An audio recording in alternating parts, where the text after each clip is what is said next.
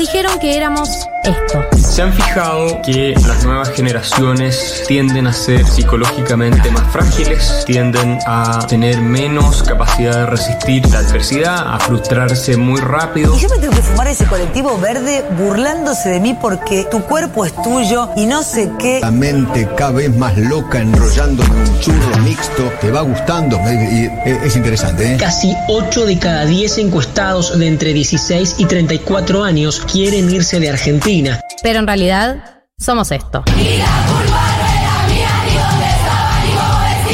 esa educación sentimental que hemos recibido y que es constitutiva de nuestras maneras de responder afectivamente al mundo. Porque le doy un beso, me quiere matar a mí, la homofobia no se acepta en mi país.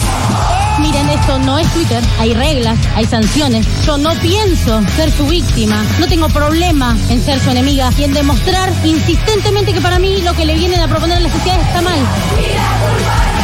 Galia Moldavsky, Martín Slipsuk y María del Mar Ramón escriben la agenda de la generación que vino a seguir conquistando derechos.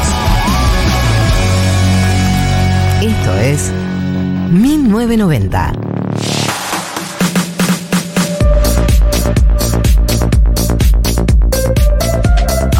Buen día familia, buen día equipo, buen día eh, o audiencia de este humilde programa que sigue en pie, que sigue en pie porque sigue en pie el año, increíblemente, el año sigue, no terminó. Y aquí estamos remando, sobreviviendo. Pero arranca el mundial. No terminó, pero eso, no termina mañana. El año, el año calendario termina Mi año mañana. laboral terminó ayer viernes.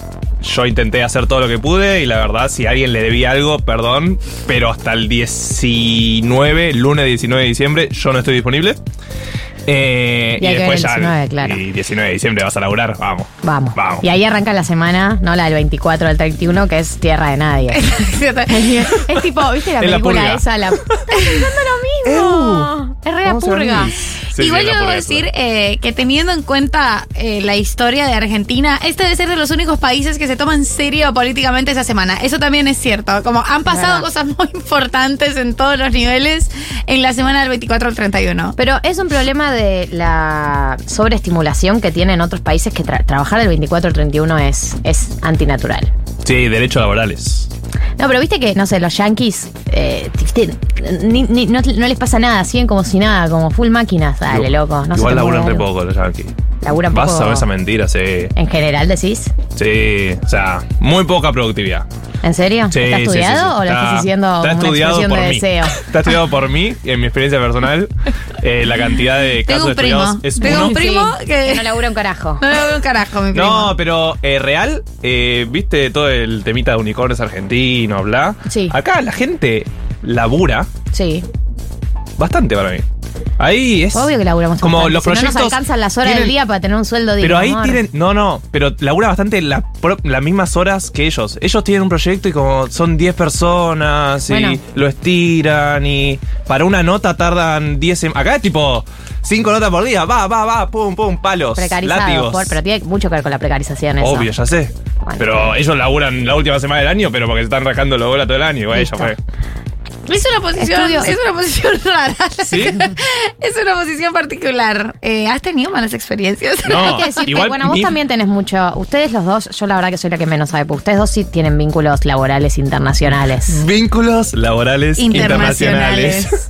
Son tipo international ustedes, International tienen house. calls con personas. Hay call, se dice call, se dice Sí, call. Tienen calls con personas, así que ustedes, la verdad que son las personas para hablar. No, eh, mi, para mí, mi mundo ideal sería ser como España. Dólares. Dólares, dólares. mi mundo ideal sería dólares y ser como España. Desarrollo. Los viernes en el verano casi que no laburan oficialmente. O sea, Pero no, no estaban implementando la semana de cuatro días en España, no. en algunas empresas. Legalmente Estaba ya no. directamente implementada. Sí, Ya ya ya Pero directamente. lo- los Está viernes implementada de hecho. en el verano no laburan los viernes. Me parece increíble pero, esa pero, medida. pero, lo- Se van a tomar tapas a las 2 de la tarde. Es buenísimo, a favor. Y después tienen un mes de vacaciones. Legalmente. Y tienen tienen- es increíble. eh, Yo quiero vivir en tienen- España por tienen eso. siesta y entran tarde, o sea, Claro. tienen todo. Tienen, ¿Tienen siesta, entran tarde, Tienen salen siesta, tienen temprano. birra. Es Birra temprano impresionante. los viernes. impresionante. Acá en, en la Argentina, eh, la- básicamente somos la única localidad que no tiene siesta. O sea, somos la excepción a la regla. Todo el resto del país tiene siesta. Y del mundo. Nosotros hicimos un esfuerzo por ser los únicos sin siesta. Real, el resto del mundo nos está, el resto del país nos está gritando. Hermano. Está habilitado, ¿eh? Está habilitado, lo hacemos todos nosotros, lo hacemos siempre. Pueden hacerlo cuando quieran. Nosotros, tipo, somos Ciudad de Buenos Aires, la ciudad que nunca duerme. Igual para vos, ¿no dormís siesta? Yo duermo siesta todos los días. Bueno, ¿y qué se siente? Contanos. Porque soy un poco del interior. Contanos. Por dentro soy del interior. Pero decir del interior es de porteño centrista, así que no le voy a decir así. Por Eh. dentro soy de otra provincia, que no es la que era así. ¿Y cómo funciona la siesta? O sea, laburo, siesta, laburo. Ese sándwich. Excelente pregunta. Estaba esperando que me alguien alguna vez me pregunte Sí. sobre este tema. Hay que saber administrar la siesta porque te excedes y nunca y no volvés bien al día. Nunca No se- volvés. y no se vuelve. Y no se vuelve. De la siesta excesiva no se vuelve. Llegás al Cagones laburo. de mierda. Exacto. Llegás al laburo, al segundo laburo, que en mi caso es radio con vos, hecho pija. Hecho, pero yo, yo he llegado con la peor de las ondas. Además con la peor de las ondas llegas. Claro, no, no, no. La, Con la, la- almohada en la cara. Muy feo. Muy no, feo. no, es una sensación de haber sido abortado al mundo. O sea, Sí, sí, me sí. abortaron al mundo. No, y una cosa como de. Me cortaste el sueño, pero no como una siesta, ¿entendés? Como que yo debía haber dormido seis horas, ¿entendés? Y dormí una o dos. Eh, yo fui reduciendo. No, no hago lo que hacen los dementes que duermen 20 minutos. Vos haces eso, Martos, sé que sí. No, no, es igual para. Yo siento que es lo ideal. Es de demente. Yo siento que es lo ideal, pero 20 nunca lo logro. de siesta Nunca es de demente. Es de demente. El concepto de la siesta, ¿eh? Toma café. Eh, que, que toma, acá Diego me dice que hay gente que toma café antes de dormir, duerme 15 minutos y levanta. De Mirá, demente no sabía. también. Es de demente, como, chicos. es como pensado. No, Me gustaría hablar con gente que demente, hable, que duerma demente. siesta. 1408, un horario de siesta, la verdad. Sí, La este verdad. programa podría ser siestero también. Es ¿eh? un programa re siestero. Podríamos hacer un programa mucho más abajo, más del orden de la siesta. Eh, Puedo proponernos hoy. No existe dormir tres minutos de siesta. Juli me dice, duermo tres minutos de siesta. No. te mientas más a vos misma, realmente. Yo duermo poquitas, esta, adhiero. Duermo poquita siesta, no, no tengo mucho hábito de siesta, porque además. ¿Vieron ese? Hay un tuit fantástico que es como la ruleta rusa de la siesta. No pones, no pones la alarma y literalmente, ¿qué puede ser? ¿15 minutos o 6 horas? No, es muy difícil saber. a las 3 de la mañana, tipo. No, uh, las no confusiones cené. total. Es muy Eh, feo. Soy malita para, para, para dormir de día, pero cuando duermo de día, si clavo 20 minutos, No, me ¿cómo haces siento totalmente sean 20? nueva. ¿Entendés? Eso es lo que a mí me, me pone loca, que no entiendo cómo se calculan los 20. ¿Es 20 desde que te acostás, pones la alarma? ¿O desde el momento, o calculás 20 desde lo que vos crees que te va a llevar quedarte Es- dormida? Tenés un ¿Entendés? buen punto ahí, porque. Me explico, son las la gente que se puede dormir 14.09 al ahora. segundo, Yo quiero dormir perfecto. 20, no me voy a poner la alarma 14.29. Asumo que me va a llevar 10 minutos a dormirme, me voy a dormir eh, y 20, y entonces la alarma le tengo que poner 40. ¿Cómo, cómo es el cálculo? ¿Cómo se calculan los 20 minutos? Perdón por mi neurosis, Pero- pero, no entiendo cómo funciona. Pero la power nap puede ser de 20 o puede ser de 30. Estamos ahí. El- pero igual te entiendo porque para mí me pasa algo con esas siestas cortas que estás como obligado a dormirte rápido. Exacto. Porque tenés y media hora para dormir. Entonces es tenés muy que. angustiante. Y Es muy la naturaleza de la siesta, porque la naturaleza de la siesta es la relajación. No puedes estar tenso para dormir la siesta. Estás tenso, pero bueno, ahí tenés que tener distintos dispositivos. ¿Qué cosa te hace dormir a vos? Siempre, de manera infalible. Eh, tengo nada. A mí no, yo me duermo siempre en todos lados. No pero, sé ¿cuál? ¿en pero Gali? ¿cómo así? O sea, vos No, yo no. Yo me duermo en todos llegas, lados. decís, tengo un poco de sueño, te tirás y te dormís. ¿Es así como te pasa? ¿Te pones chiquita y dormís? Me muevo chiquita y me duermo automáticamente en cualquier, en, en cualquier lado también. Entonces, ¿no? ¿por qué Pero te es un preocupa lo de la milagro alarma, esto.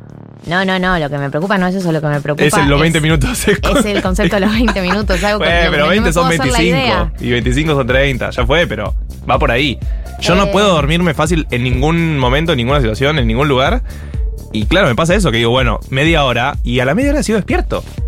Una farsa. ¿entendés? Eso es muy angustiante. Eso sí me ha pasado. Me ha pasado de, eh, no sé, cuando estás con la rumiación en la cabeza. Hoy vamos a hablar de salud mental, hablando de rumiación. Eh, Tuki. Cuando ay, me pasó esta semana que estaba con mucha rumiación en la cabeza me- y te acostás a dormir y situación, mirar al techo eh, y que pase una hora Oh. y vos estás en el mismo lugar y la frustración no, es no total. estás en el mismo lugar. Estás peor, Estás no, mucho profundamente peor. Eh, sí, es verdad, también. Eh, así que me encantó el tema de hoy, la siesta. Bueno, vamos a dormir. Porque además me encanta que le hagamos honor al horario. Es la primera vez que le hacemos honor al horario en el que hacemos el programa. Como que siempre fingimos demencia, con que claramente es un horario de siesta. Sí, un Dios. sábado a las No, 2 de la Es la primera tarde. vez que nombramos en tres años. Una persona de bien, un sábado a las 2 de la tarde, se, se está acurrucando todo pipón después de las pastas del sábado para dormir la siesta. Aquí empiezan a llegar los primeros testimonios eh, y este eh, tiene, tiene mucho sentido con lo que estás diciendo. Muchas veces los escucho en Spotify porque los sábados estoy durmiendo siesta. Igual ahora en verano no dan tantas ganas de dormir. A mí me pasa eso, como tiene que ser un sueño extremo. Me tengo que llevar al sueño, me tengo que inducir al sueño con un podcast. Y no cualquier podcast. O sea, tengo que replicar las condiciones de la noche al mediodía. Pero ahí, si hago todo ese interín, ya es para dormir más de 20 minutos. Bueno, también. Em, con las redes sociales pasa. em, con lo que es. eh, primero, con mirar en la pantalla, obviamente no ayuda, ya lo sabemos. Mm, Estamos porque- destruidos, nuestra generación. Pero lo que hace Mechi yo, no me pongo un podcast. A veces lo que hago es eh, ponerme. Sí, me pongo las playlists de Spotify, lo he, lo he hecho. Las de tipo música, música relajante. Mindfulness. Mindfulness. La de mindfulness, yo te voy a explicar cómo son Explícanos. todas las mindfulness para quedarte dormido. Te dice. Presta atención a tus pies. Ay, no, no quiero. ¿Sentís Ahí tu está, dedo? Ahí está, es este fondo, es este fondo, es este fondo. Te dice. Presta atención a tus pies. ¿Sentís tu dedo? En cualquier momento te vende algo aparte, ¿viste? ¿Sentiste Tipo- el, ¿Sentís el cosquilleo? Dame las escrituras de Sí, tu sí, casa. sí. Ahora decí el número de tu tarjeta de crédito. Da la vuelta. Sentí cómo pasa el aire por tus pulmones y manda a este número. Te agarra muy vulnerable. Sí, Uno está con, sí, la- con entregás las defensas todo. muy bajas. ¿Y querés dormir? Pago por dormir. Eh, Acá hay alguien que dice. a ver. Hace poquito implementé llegar del laburo, dormir una hora e irme a entrenar. A las 6 de la tarde tengo energía como para meterla hasta las 2 de la mañana sin parar. Si a las 6 de la tarde te dormís una siesta y después querés ir a entrenar, yo no entiendo la capacidad que tiene esta persona para salir de la casa después de... O sea, tuvo ¿no? que haber. Eh, tuvo que haber tenido un ciclo REM muy perfecto para que le pase Ah, eso. sos especialista. No sé lo que es el ciclo REM, pero sé que si se cierra bien, está bien hecho. Ok, buena banda, el ciclo REM. Claro, la, la onda es como que si te levantás en el medio del ciclo REM, abortado, abortado, mal parido totalmente. La vida es una tragedia. es una Yo no sé qué es tragedia el no- ciclo REM, pero sé lo que se siente levantarse en el medio Bueno, del igual ciclo para REM. ahí. Me ha pasado, la mayoría uno, de las veces. uno de las pasa. conversaciones, porque ¿cómo calculas el ciclo REM si no sabes cuándo te vas a dormir? Ese es mi tema. Porque claro que el ciclo REM es 40 minutos, no sé, aún llamemos a. Hay muchas llamemos a aplicaciones. Elon desde el Beck, momento no sé que- de- pero es 40 minutos desde el momento que. Claro, que te dormís y no sabes cuándo te dormís. Entonces, ¿cómo calcula la alarma? ¿Ven? Hay un problema ahí. Eh, sí. Vos lo dijiste. Bueno, pero había una aplicación que estuvo muy de moda hace un tiempo, que supongo que te escuchaba, ¿viste? Esa aplicación que hoy en día saben todo. Saben hoy todo. en día todos El saben relojito que te lleva los todo de pasos. vos y El la aplicación eh, te El sacaba, te ponía una alarma especial.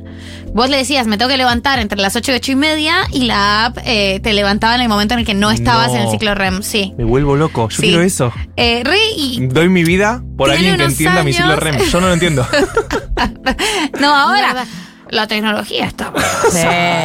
Los ricos duermen. Los ricos son ricos porque duermen bien. Porque tienen ese teléfono, ese, ese reloj, Los no sé ricos qué son es. ricos porque no tienen que ponerse alarmas para nada. Claro, ahí está. Realmente Por eso, eso es- viven bien. Eso es Ese es el cutis. Ese es ese buen no, cutis. no te alarmas nunca, para nada. En la life. Eh, ¿Ves acá esta, esta persona que dice, justo hoy estoy escuchando desde la cama, no es siesta, es reposo un rato. El famoso, no estoy Oh. durmiendo, me est- estoy reposando los ojos. Camuchi. Sí que, ¿no? Estás con un pie afuera, ¿no? En esos casos. ¿No ven videos de YouTube? En, en- el video de YouTube para mí es muy amigo de la pre-siesta, del momento, del momento que antecede la siesta. Eh, Sí, mucha estimulación algunos. Va, depende de qué ves. A mí, y quiero, quiero, qui- es importante que sepa Damián Cook que yo lo banco un montón, pero el tono de su voz, historias innecesarias, me, me relaja a unos grados insólitos. ¿Sí? Historias innecesarias. Es muy- Historias innecesarias. muy específico, Lo boluda. pongo, pongo historias innecesarias y Pero me ¿por parece que te cuenten un cuentito? Claro. un petito. Y lo que pasa es que a veces se pone medio turbi. ¿Esta cuál fue? Claro, O sea, esta me el asesino serial de. Bueno, la- para- esta era súper turbina, la de esta semana, y dije, "Mm, no quiero mimir esta siesta pensando en esto. Eh, es verdad, es verdad que es muy clave. Yoga y Pepe, gente. Esto es un hecho, porque tenemos que. Hay un programa. Por no, delante. ¿en serio? ¿No vamos Eh, a dormir la siesta? No. Ah, Después, si querés, sí. dale. Mis siestas son de dos horas. ¿Dos ¿Dos Voy a horas? terminar de leer el mensaje, pero ya quiero decir que disiento con la cantidad de horas. Es un exceso. No lo digo con mala leche ni, ni porque no te desee lo mejor, pero es un Es exceso. porque te deseo lo mejor. Exacto, mis citas son, yo estuve en tu lugar, mis citas son dos, dos horas, desde las 16 barra 16.30 a las 18 barra 18.30. Si se pasa de ese horario me despierto con la peor de las ondas.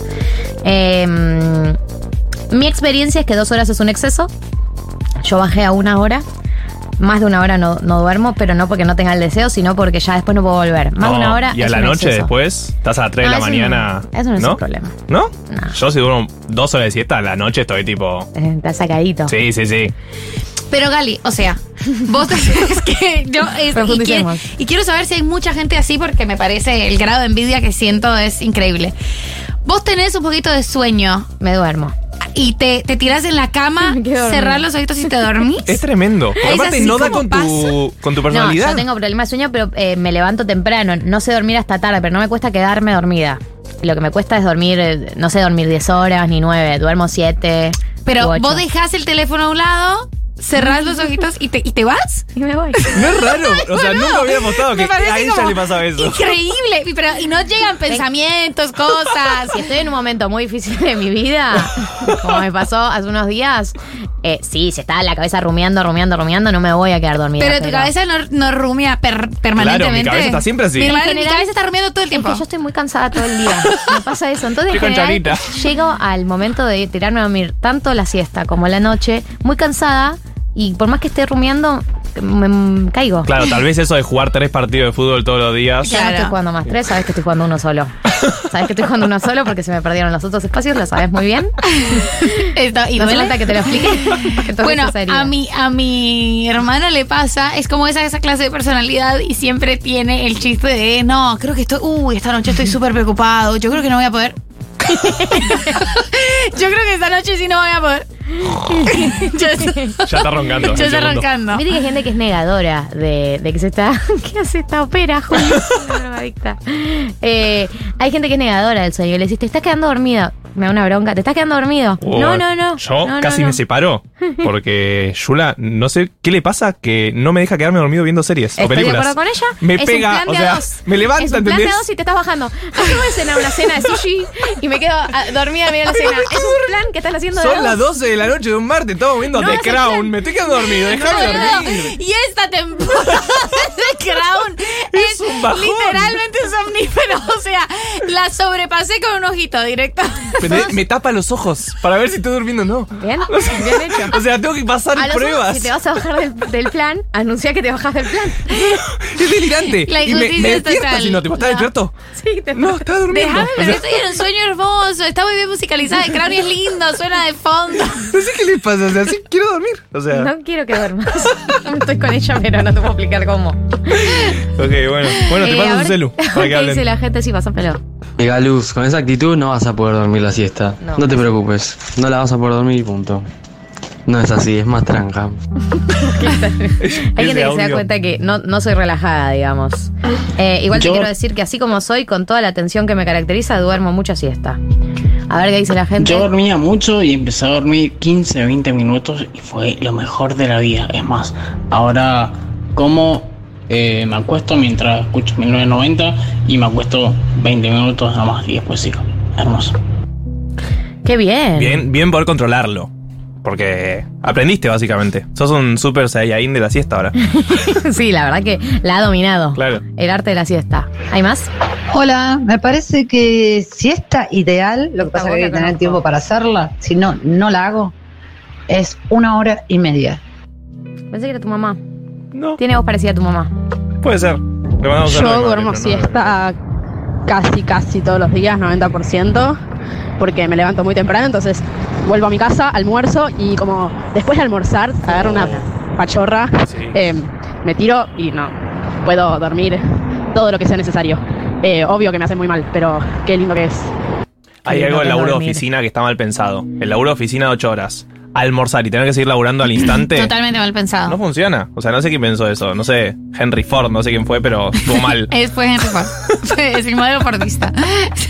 Eh, es verdad que, que almorzar a, a mitad del día te, te empuja ¿no? a la idea de frenar un poquito. Por eso la gente duerme la siesta, literalmente por eso, porque O sea, es un el cuerpo es sabio. completamente. El cuerpo es sabio. Y después les voy a contar algo que estuve pensando sobre. Sobre- Después, calla el misterio. Estoy con una teoría sobre la vida después de la muerte que me gustaría compartir. Ah, de una, buenísimo. Ah, bien. Yo pensé Pum que para como el año. algo sobre la mejor rutina de skincare. ¿Viste? Vivo Te del fuiste, amor. fuiste, fuiste. Tenso. Estuve pensando muchas cosas ese- esta semana. Vivo del amor. Y quiero compartir una teoría sobre la vida después de la muerte. ¿Bien Ivana Nadal o...? ¿No? Ah. Eh, más. Estaría aceptada su opinión, porque todas las opiniones son aceptadas. Bueno, eh, nos, callan porque dicen que quieren dormir la siesta y no los estamos dejando. Bueno, chicos, los dejamos dormir la siesta. ¿Qué mejor para dormirse una siesta que la session del Duki con Bizarrap? che, llegó Gaby Pepe, para no me la tires todavía. Llegó Gaby Pepe, viene Andy Schimmelman con la previa del Mundial. Tenemos una nota sobre salud mental y fin de año, o sea, nos estamos equipando muy bien para este fin de año, realmente. Así que quédense. Y ahora sí, la session del Duki con Bizarrap que salió esta misma semana.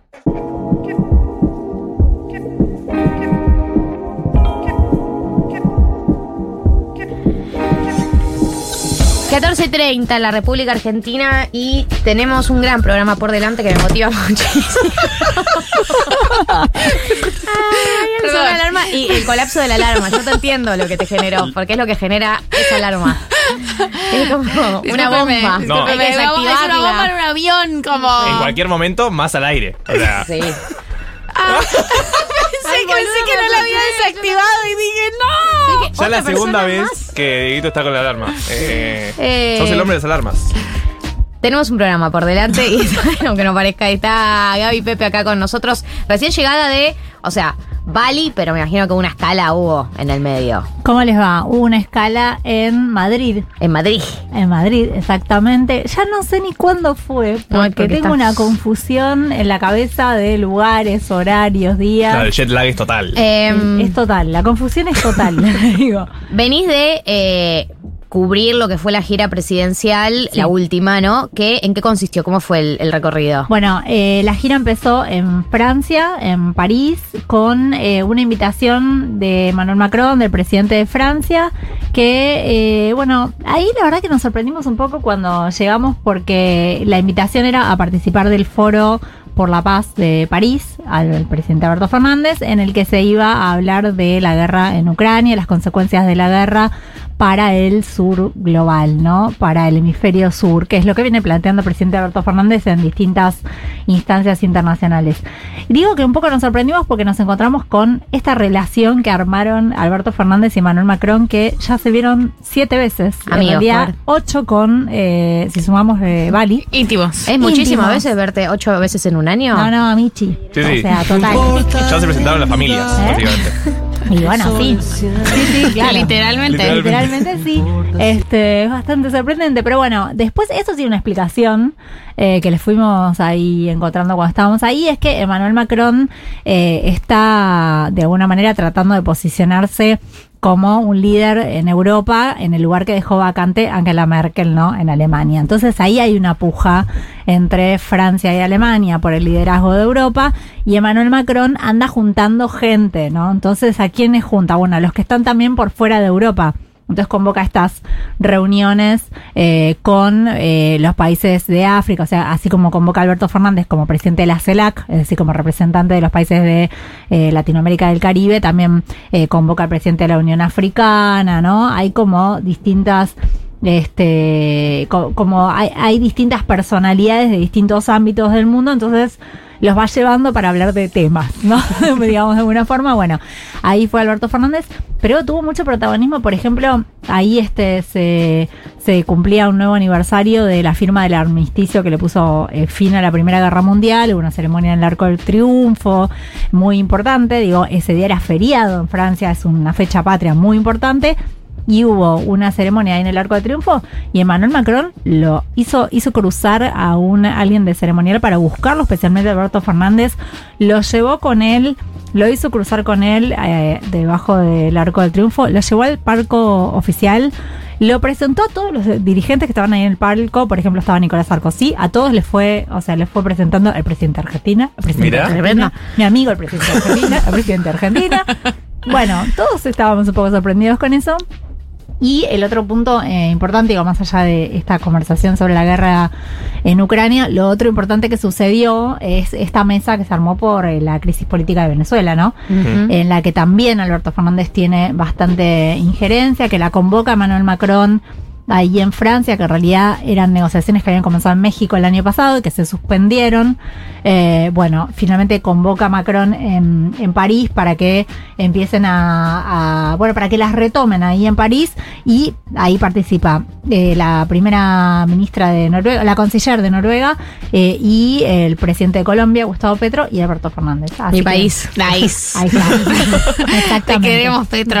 Exactamente. Bueno, ahí estuvo, y me parece que fue muy, muy importante y obviamente participan las dos partes, ¿no? Este, el representante de gobierno Nicolás Maduro, estaba el presidente de la Asamblea Nacional y un representante de la oposición. Siento que Alberto Fernández en el uno de los por ahí pocos ámbitos en donde salió bien parado en general fueron de sus giras, como que ha tenido buenas giras internacionales. Totalmente. Tiene una agenda internacional muy interesante. Yo creo que es algo de los, tal vez este uno de los puntos más salientes de, de, de su gobierno y bueno, que lamentablemente queda como muy opacado por este la, la crisis política interna y obviamente por la crisis económica también, ¿no? Es como que es difícil explicarle a la población, che, mirá qué buena que está la agenda internacional cuando tenés un 100% de inflación Sí, sí, no, eh, anual, ¿no? La gente te dice, mira, la verdad que es muy lindo que seas amigo de Macron, pero a mí solucioname que me baje los precios del supermercado.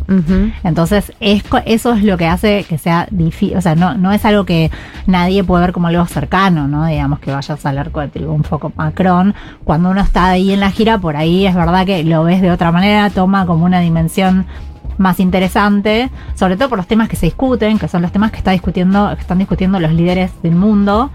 Eh, pero entiendo que en lo, en lo doméstico es difícil verlo. Después claro, de, sí, sí, sí. Sí, bueno, nos pasa. También porque pienso, ¿no? Algunas giras por ahí están marcadas por algo del orden de más de los acuerdos eh, políticos, o vos hablabas, ¿no? De al- algunas cosas de alianzas. Y por ahí estamos más acostumbrados a que eh, la gira venga con alguna noticia del orden de lo económico, ¿no? Exacto. Tipo, viene una inversión de tal, como, bueno, las giras de Sergio Massa por ahí están más caracterizadas por eso. Sí, pero bueno, ahora eh, pasamos digo, a la segunda parte del viaje que fue Bali, que es este El eh, G20. donde se celebró el G20 exactamente y eh, de ahí no Eh, se trajeron dos noticias muy importantes en lo económico. Eh, ustedes bueno, eh, lamentablemente quedó muy tenida la, la segunda parte ahí en Bali por justamente la descompensación que sufrió el presidente, que fue algo bastante complicado y Sí. que generó mucho susto, la verdad, en la comitiva oficial porque Sí, fue, sí. se descompensó. Sí. O sea, Sí, sí, sí. El presidente estaba hablando con, o sea, había llegado al G20. Hay, hay que tomar un poco el contexto, ¿no? Mm. Eh, fueron muchas horas de viaje, 16 horas de viaje de Francia a Bali. Eh, en Bali hace más o menos, eh, esa mañana hacía 30 grados, 80% humedad. El Claro. clima es muy agobiante, es muy pesado.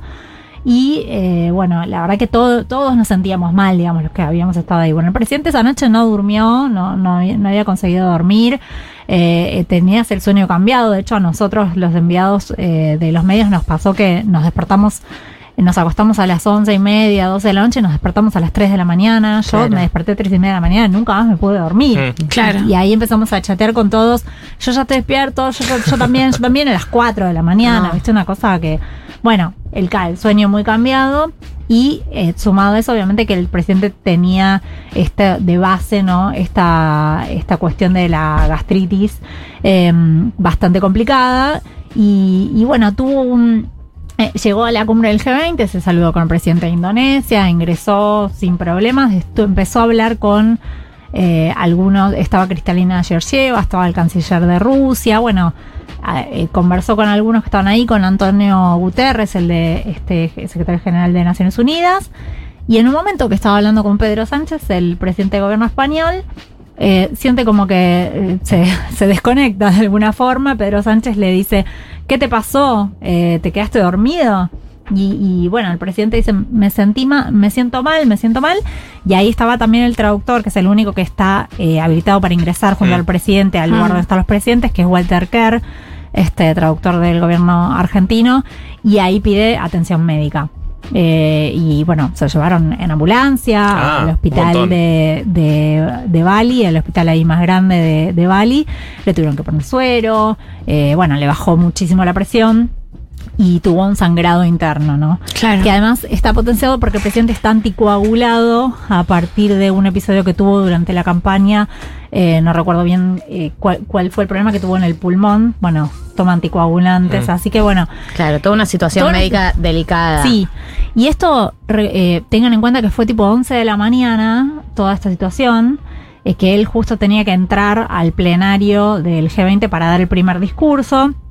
Estaban adentro del plenario ya eh, Sergio Massa, Santiago Cafiero, que no entendían qué pasaba, por qué Alberto Fernández no ingresaba, lo estaban esperando. Eh, Santiago Cafiero habla con Julio Vitovelo y le explica lo que había pasado. Y bueno, ahí se decide que Santiago Cafiero tome el lugar del presidente y dé el discurso él. Eh, y bueno, a las 5 de la tarde estaba sentado con Xi Jinping. ¿No? Eh, los médicos le habían recomendado que. que Se lo veía un poco más en la foto. Con Sí, totalmente. Sí, ahora entiendo. No, yo pensé que, yo pensé que había pasado un día. No, No, no, no. O sea, esto fue a las Claro, 11 de la mismo mañana. día, el mismo día, porque él quería ir a, a esa reunión a toda costa, algo que todos entendemos Sí. porque es una No, reunión. Está bien que lo hayas hecho, totalmente como Quiere decir a está- toda costa. La se vida por los colores. El Sí, tema sí, es así. eh, de esa reunión sale una noticia muy importante para Argentina, que es esto de la ampliación de la disponibilidad del swap en 5 mil millones de dólares, que, que implica de alguna manera la duplicación de las reservas del Banco Central, ¿no? Y la capacidad que tiene el gobierno de intervenir en el mercado de, eh, financiero, en el mercado de cambios, eh, con estos 10 mil millones de dólares que ahora tiene en las reservas del Banco Central disponibles para cualquier fin. Eh, intervenir en el mercado y también en el, este, también para importaciones, ¿no? Para eh, poder financiar importaciones para la producción. Entonces era muy importante. Y Xi Jinping, eh, bueno, presidente de China, eh, no iba a acceder a tener la reunión con alguien de menor rango que fuera el presidente Alberto Fernández. Por supuesto. Por supuesto. Ni tampoco estaban dispuestos a bajar el rango de los dos que iban a hablar, es decir, canciller, canciller tampoco. Era solamente Uf, presidente, presidente. Así que em, por eso Alberto Fernández se fue desde el hospital directo a reunirse con Xi Jinping. Esa es la, si se quiere, la noticia económica más importante del viaje. La segunda eh, fue al día siguiente cuando tuvieron esta reunión con Cristalina Georgieva. Dos cosas, ¿no? Eh, Georgieva dice, estaba Massa también en esa reunión, obviamente. Eh, Georgieva lo que promete es que eh, a fin de año, en la reunión del board, del director del Fondo Monetario Internacional, se va a tratar el tema de los sobrecargos que paga Argentina.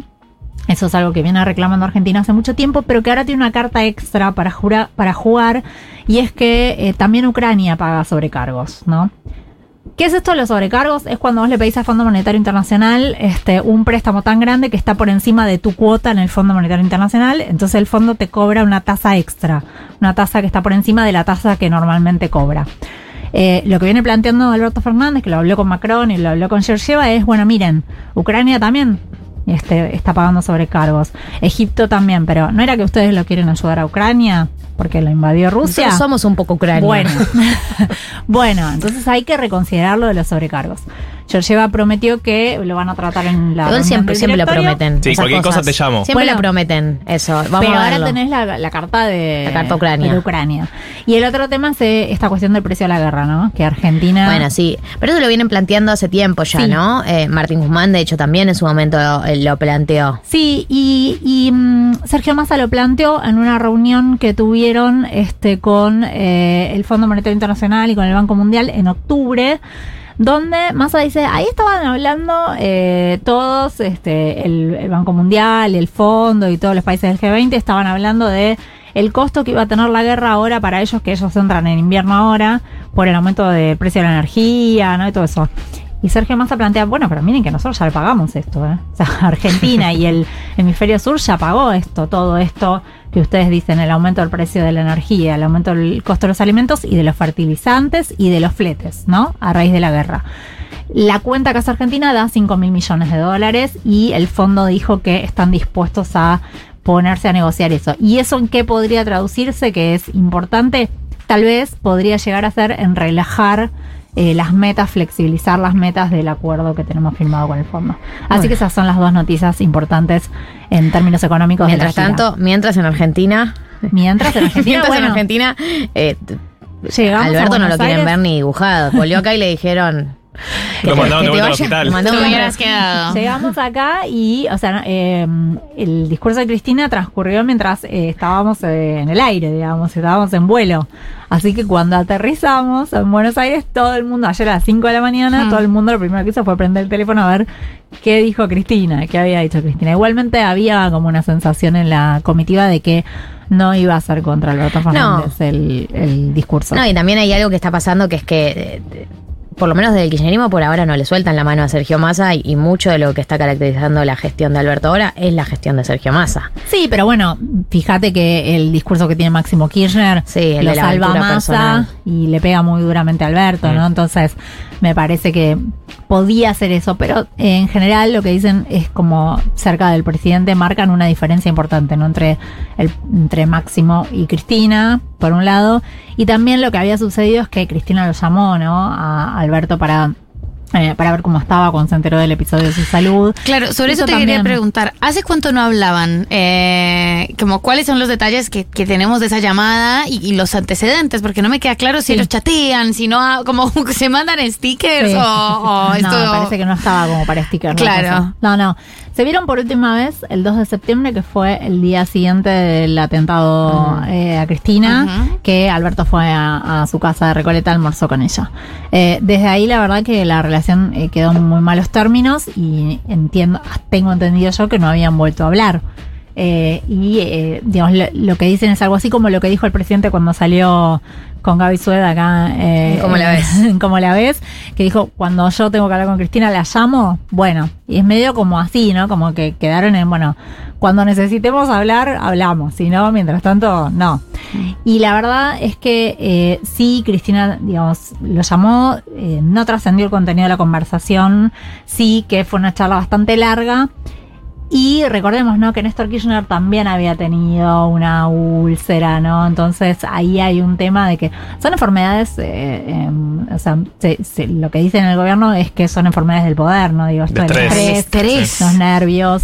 Entonces, eh, bueno, que, que estuvieron hablando un poco de eso, ¿no? Del episodio que, que tuvo que tuvo Néstor Kirchner.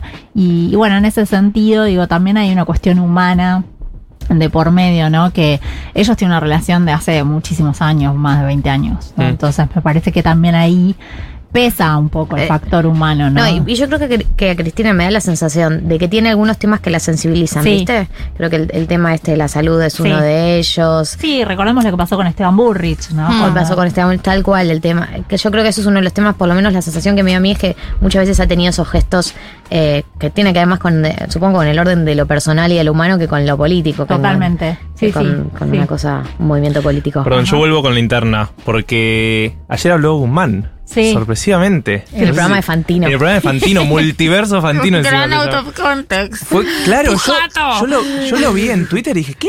Claro, todos Guzmán con dijimos, ¿qué? ¿Sigue acá? ¿Y cómo lees esa entrevista? No, bueno, Guzmán tiene, tengo entendido yo que tiene unas eh, aspiraciones, digo, de políticas y tiene como intención y está, está trabajando políticamente, está como armando eh, un, un algo propio que no tengo, no, no sé bien decirte qué es. Sí, pero, pero, pero yo que creo no se quiere, no se quiere borrar de la política. No, no, para nada. Yo creo que el- en el fondo lo que tiene Guzmán es que él siente que eh, él, él dio algunas batallas, ¿no? Y que, a ver, lo que él dice es, me decían a mí, por lo poco que vi yo, ¿no? Me decían a mí que estaba haciendo un ajuste. Tiene razón. Y ahora resulta que lo que está Perdón, haciendo- pero tiene razón en sí, ese sí. punto. Tiene razón en ese punto. Pero- Está clarísimo la doble vara de todas las cosas que le criticaron a Guzmán y ahora le festejan a Massa que son Guzmán, pero mucho más ortodoxo. Claro. Es, o, o sea, yo entiendo todo, el contexto en el que se lo criticó a Guzmán, el acuerdo con el FMI que le cayó mal a Cristina, yo entiendo todo. Eh, pero es verdad que hubo una injusticia muy grande ahí, y no es porque a mí me caiga bien Guzmán. Hubo una injusticia muy grande en cómo y él se... lo que dice es, me criticaban a mí y ahora dicen que yo tenía una política monetaria demasiado expansiva, que gastaba demasiado y que entonces por eso hubo que hacer un mega ajuste. sí. Y él, Eso- cuando estaba él, le decían, estás ajustando. Exacto, eso por un lado. Y por otro lado dio también un par de batallas ahí en el fondo. Una es la de los sobrecargos. Entonces vamos a ver cómo termina la película, ¿no? Porque él lo que decía es, cuando yo planteé esto, me decían esto no va a andar, qué sé yo, ¿no? Bueno, vamos a ver, ¿no? Si no, si no anda. Entonces me parece que eh, con el diario del lunes, tal vez él entiende que tiene un, este, ahí como una ventanita para decir, bueno, vieron que esto que yo planteaba no estaba mal. Ahora después sí me parece que en lo político... No, sí. Eh, ¿Cómo se fue? Lo pifia, la pifia completamente. El día que se- la manera en la que se fue, yo creo que si no se hubiese ido de la manera que se fue, entonces hay una manera piola de irse igual en el contexto en el que se, él se va, que es un contexto de crisis económica, pero digo, la manera en la que se fue lo sacó de la discusión, es como que hashtag lo cancelaron, Sí. eh, porque, la- porque lo que pasó después de que se fue, lo que arrancó después de que se fue, fue un- la verdad es que fue una catástrofe, de, de una escalada, Un descalabro un financiero. descalabro financiero muy fuerte, que lo, lo pagamos todos, la Sí, verdad. Y además creo que también eh, fue injusto con el presidente porque el presidente lo sostuvo muchísimo y, eh, digamos, irse de esa manera tan intempestiva. Más allá de, eh, de que lo que él planteaba era que el presidente no le estaba prestando atención a las cosas que él eh, estaba pidiendo y que de alguna manera, manera venía procrastinando, ¿no? Toda, le venía diciendo, sí, Qué sí, raro, ya vamos igual, a hacer, ya vamos a hacer. Y bueno, en un momento, mire, Guzmán dijo, bueno, si no está esto, yo me voy. Eh, y me parece que, eh, digamos, en un momento se cansó de eso. Pero creo que el presidente lo, lo bancó mucho frente a las críticas Sí, internas. sí. Y entonces en ese punto yo creo que la pifió, ¿no? En lo Sí. político. Sí, sí, sí, sí. Yo creo que él estaría parado en otro lugar de la discusión de no haber seguido de la manera en la que se fue y, y todo lo que generó. Eh, Gaby, gracias por venirte. Descansá, Gracias porque todavía estás con.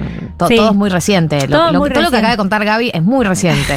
Lo que vivió. Igual dormí 10 horas anoche, chicos, Eso porque estaba totalmente destruida. Ayer porque Eh, llegamos a las 5 de la mañana. Ayer llegaste a las 5 de la mañana. Estaba despierta desde antes porque me desperté antes en el avión. Me desperté Claro. tipo 3 de la Claro, mañana, más claro. o menos. Totalmente desorientada. Y ayer tenía que escribir dos notas todavía, así que bueno.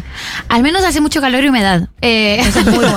al menos es el mismo clima de Bali, ¿sabes? Eh, Igual más, más tranqui, ¿eh? no, no, mucho más. Muy pesado. Es muy pesado, sí, sí, es realmente Bueno, muy pesado. cancelo mis pasajes que tenía para Bali. No, Cancelados. no, no, o sea, Comer, rezar y amar, mentira. Era una mentira.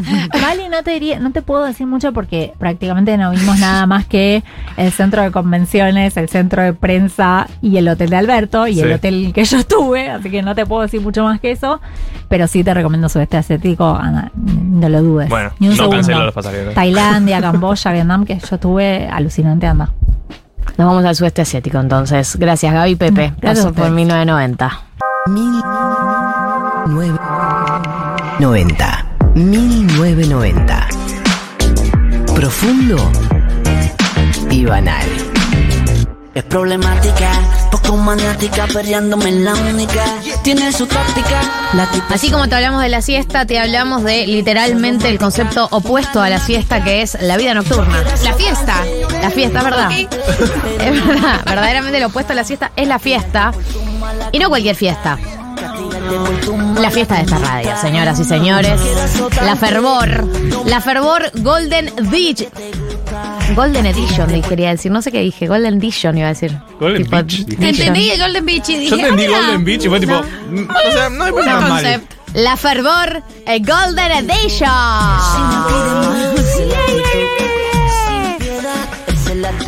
Vamos a repasar un poco todo lo que está sucediendo con respecto a este mega evento que va a suceder el 10 de diciembre.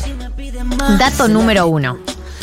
Es en el complejo Art Media. Para mí, el mejor lugar de la capital federal en este momento para hacer una fiesta. Es espectacular. De las dimensiones que queremos hacer la fervor, ¿no? Sí, eh, sí, muy bien. Es espectacular el Art Media. Es espectacular, es enorme. Y es esos lugares que decís, bendecido de que apareciste. Buenos baños, buena cantidad de baños. Eso es importante. Está muy bien de Está nuevo el bien de lugar, baños, ¿entendés? muy está bien de cheto, está bien cuidado. Funciona, bueno. Funciona. Entonces, 10 de diciembre, Complejo Art Media. Y ahora vos dirás, ¿pero por qué yo que no soy tan de salir, que no estoy tan convencido, debería ir? Bueno, porque se está armando, se está apostando a la fiesta, ¿viste? La fiesta de fin de año. Bueno, la fiesta de fin de año de Futu es esta. Es a todo culo.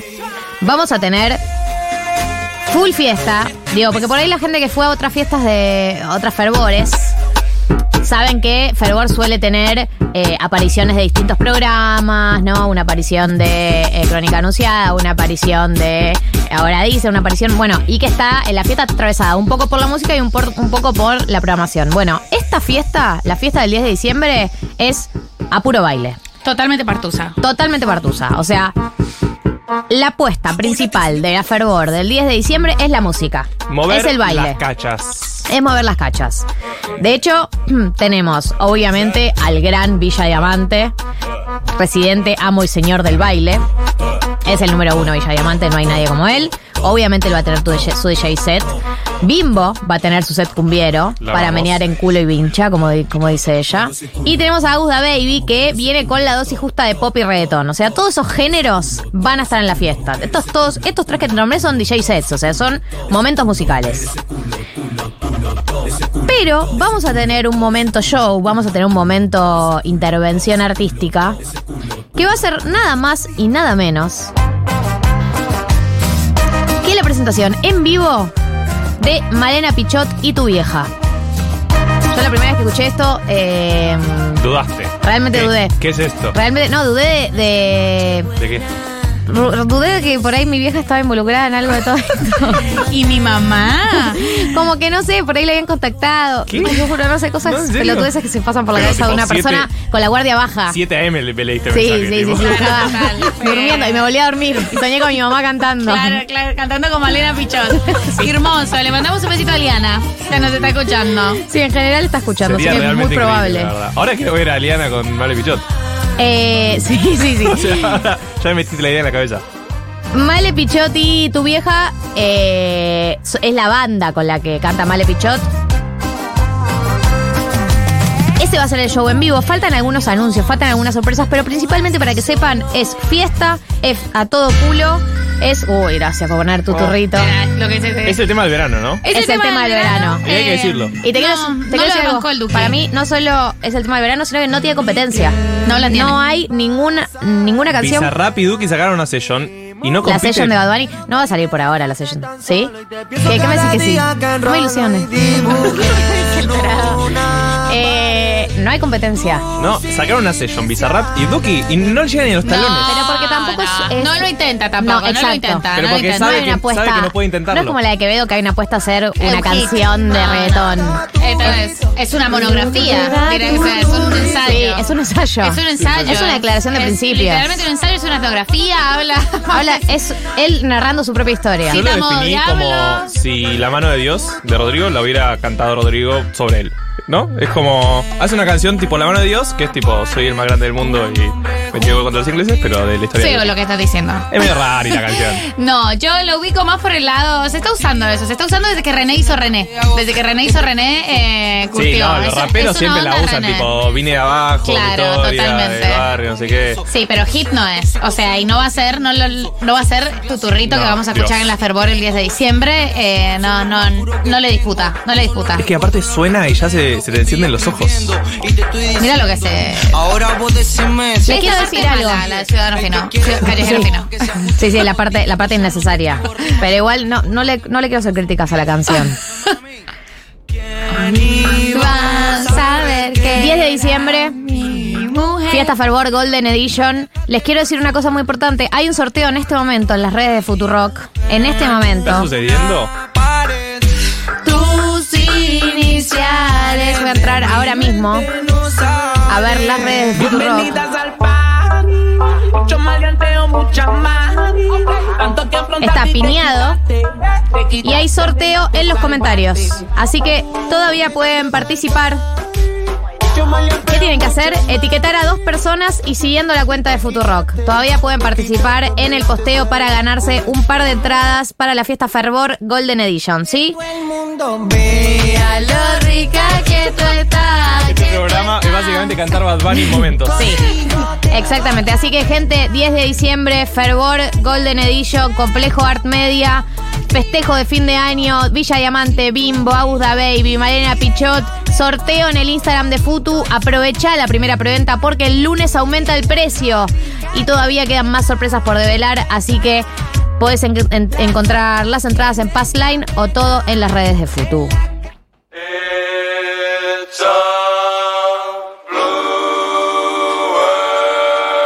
Esto es eh, Mac Miller, Blue World.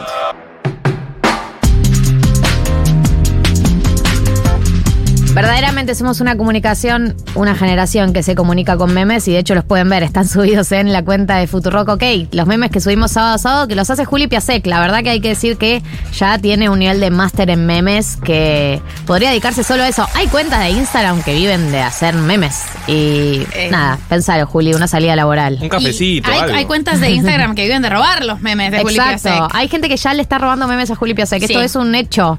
Yo no me quiero poner hortiva porque, bueno, las redes, pero me pongo loca. Cuando me pasas que te roban uno, me pongo loca. Y es que sí, o sea, el, el meme es una propiedad colectiva, pero es una propiedad colectiva. Realmente es. Eh, eh, sí, se, se socializa rápidamente. Y hablando de socialización y hablando de eh, experiencias colectivas, se viene fin de año. Y fin de año está atravesado. Obviamente que yo hablo de mi experiencia personal, pero tengo la, la- la intuición, y ustedes me dirán del otro lado si es así también. Eh, está, está- está bien atravesado por una experiencia muy particular que es la de llegar hecho mierda. Básicamente, uno llega No sé muy mal. lo decís. A fin Está de año. caras y- Tirás, tirás todo el año, tirás todo el año, más o menos las surfeas, y es como que a fin de año se acumula todo. Hay algo de- del clima, ¿no? Social, hay algo también de que aparecen muchos eventos a fin de año y por ahí a uno se le unen muchas cosas. Hay algo del deadline de fin de año, de terminar Claro. las cosas antes. No sé bien por dónde se juega, pero una situación de eh, que, que- que las revistas de actualidad le llaman burnout o como sea, pero de, de sentirte agobiado a fin de año. Y creo que en ese aspecto en particular se pone en juego algo, algo muy importante que tiene que ver con la salud mental, que más allá de- de- del chiste y de todo, la verdad es que puede ser muy, muy agobiante y muy pesado llegar a fin de año. Se nos hace difícil ir a trabajar, vas con la peor de las ondas, estás cansado todo el día. Muchas de estas cosas eh, me pasan a mí, me resuena que, me las, que las comparto y les pasan a otras personas. Y por ese motivo tenía ganas, eh, hoy teníamos ganas de hacer una entrevista eh, y una entrevista sobre este tema en particular, sobre fin de año y sobre consejos para lidiar con fin de año desde el punto de vista de la salud mental. Por ese motivo está ya conectada para charlar con nosotros Natalia Fuensalida, es psicóloga, trabaja en salud mental y políticas públicas, es asesora en ANDIS, que es la Agencia Nacional de Discapacidad, y es la entrevistada del día de la fecha. Así que bienvenida Natalia, 1990, te saluda Galia Moldavsky. Hola, ¿qué tal, Dalia? ¿Cómo estás? Bien, ¿y ¿Cómo vos? están todos? Todo bien. Soportando, soportando llegar a fin de año. ¿Cómo te pega veo. fin de año, Natalia? Exactamente. Estamos todos como bastante atravesados, ¿no? Por, por, por llegar a fin de año, encima con el mundial que no ayuda, ¿no?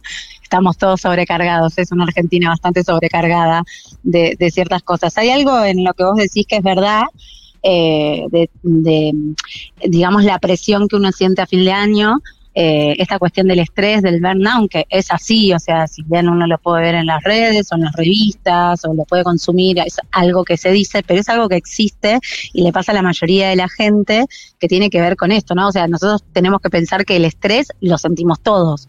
El estrés en gran parte medida es algo, es una respuesta natural del ser humano frente a una situación, digamos, del entorno. Lo que pasa es que cuando esta situación la vivimos como algo amenazante, algo como que nos pone en peligro y o, o de repente se nos torna, digamos, como constante, ahí es donde aparece el burnout y sobre todo estas situaciones que tienen que ver con la cuestión laboral, ¿no? ¿En qué, en Con qué cuestiones que consiste que este, el burnout eh, eh, específicamente? El burnout tiene que ver, digamos, con una respuesta del estrés en cuanto a lo que tiene que ver con cansancio desmedido, con eh, un cansancio, digamos, un agotamiento generalizado, con apatía, con desgano, y que muchas veces cuando esto no, digamos, no se, no se trata eh, o no se frena, digamos, como esta bola, viste, esta presión a tiempo, puede generar ciertos problemas como de salud mental importantes, como un estado de depresión, de angustia, de, de ansiedad generalizada, entre otras cosas. Y por supuesto, cuando llegamos a fin de año, eh, quizás esto se ve mucho más reflejado porque quizás en el hemisferio sur nosotros tenemos fin de año en verano, ¿no? Y realmente termina el año, o sea, en algún punto nosotros finalizamos más allá de lo simbólico de cerrar algo, como cuando uno cumple años, es una fecha, que después empieza otra cosa, sí, uno dice es un día más, pero nosotros realmente cerramos el año y después vienen vacaciones, bueno, y viene todo esto que vos decías, la cuestión de compromisos sociales, eh, cuestiones económicas, que parece que el mundo va a acabarse el, primero de enero, cuando en realidad no es así. Eh, y en realidad nosotros lo que lo que nos pasa a nosotros sobre todo también en, en, en- nuestro país en cuanto también con la economía con un montón de cosas vos pensás que Argentina diciembre siempre fue un mes candente o sea, pasan muchas cosas importantes en el mes de diciembre. Entonces, es como que para todos, lo que hablaban recién de una cuestión colectiva, es un estrés colectivo generalizado y compartido entre todos. Hay muchas cosas que uno puede hacer, digamos, como para, para poder disminuir eh, el impacto que tiene este fin de año, porque el fin de año es algo que es inevitable, hay cosas que de repente uno tiene que entregar, balances, no sé, en la industria en lo que cada uno labure o en lo que cada uno, digamos, ejerza, finales, parciales, terminar el colegio, eh, vienen las vacaciones, dónde nos vamos, eh, las fiestas, qué regalamos, qué comemos, es como todo mucha presión. Eh, es una presión de todos lados. Que- calculo que a ustedes también les pasa. Por supuesto. ¿no? Nos ¿Saben pasa a cómo nos todos. Perdón, no te escuché. No, no sabes cómo nos pasa, Natalia. Ahí estamos, estamos muy intervenidas. Realmente. Es que, es que en realidad eh, le pasa a todos, o sea, me pasa a mí, le pasa a vos, o sea, viste que es algo como que necesitas organizar, hay una sobreexigencia y una presión del medio, porque también hay una cuestión de, de consumo, de, de necesidad, digamos, de, de esta cuestión de conectarse con el otro. Eh, Por ejemplo, no sé, por ahí no viste a tus amigos en todo el año y lo tenés que ver antes que termine el año. ¿Viste? Como que uno tiene metido en la cabeza como, che, nos juntamos antes de que termine el, el- el año como si después no nos pudiéramos ver. Pero es como algo que tenemos, sobre todo en el hemisferio sur, eh, que es algo generalizado, ¿no? Pero bueno, para poder disminuir un poquito estas cuestiones que tiene que ver con el estrés, eh, que nos que nos pasa todo, hay, hay, hay que tratar de renovar las energías. Tenemos que pensar que nosotros lo que es lo que nosotros no podemos controlar, no lo podemos controlar. O sea, el año va a terminar, si en el trabajo nos piden algo que tenemos que entregar o ciertas cosas que tenemos que cerrar, hay que hacerlo. El tema es cómo nosotros nos lo tomamos, cómo nosotros terminamos con eso, porque si bien es un cierre, es un cierre también simbólico, o sea, después continúan las cosas. Pero bueno, cómo disminuir eso es primero y principal, aunque sé que también, me- o sea, es medio chistoso porque uno tiene tantos eventos, eh, es en algún punto primero tratar de descansar bien. Eso es un poco imposible en, en, en diciembre, yo sé que sí, pero No, es, tratar de... Perdón, es, es una obviedad por ahí, pero eh, es uno de los factores claves para la, estabilidad de la salud mental, es dormir bien. Eh, digo, por ahí es una obviedad, pero este, vivimos en un mundo en donde todos nos acostumbramos a dormir mal, porque obviamente, o mal, o poco, lo que sea, pero lo primero que te dicen cuando empezás a, la- a elaborar la, la salud mental es factor número uno, dormir. Es que sí, o sea, cuando uno está mucho tiempo, digamos, como sometido a falta de sueño o no tiene una higiene, una higiene del sueño, digamos, bastante eh, buena, eh, uno se vuelve irritable, se vuelve ansioso, se vuelve con, digamos, con, una carga, es, vos pensás que si no dormís bien, si tu cuerpo no descansa, vas a tener una respuesta no solamente a nivel mental, eh, digamos, somático y fisiológico, porque nosotros necesitamos descansar, la mente, el cerebro, el cuerpo, necesita descansar para poder después rendir. Entonces, si nosotros no descansamos bien, eh, después nuestras respuestas, por supuesto, van a ser como sobreexigidas.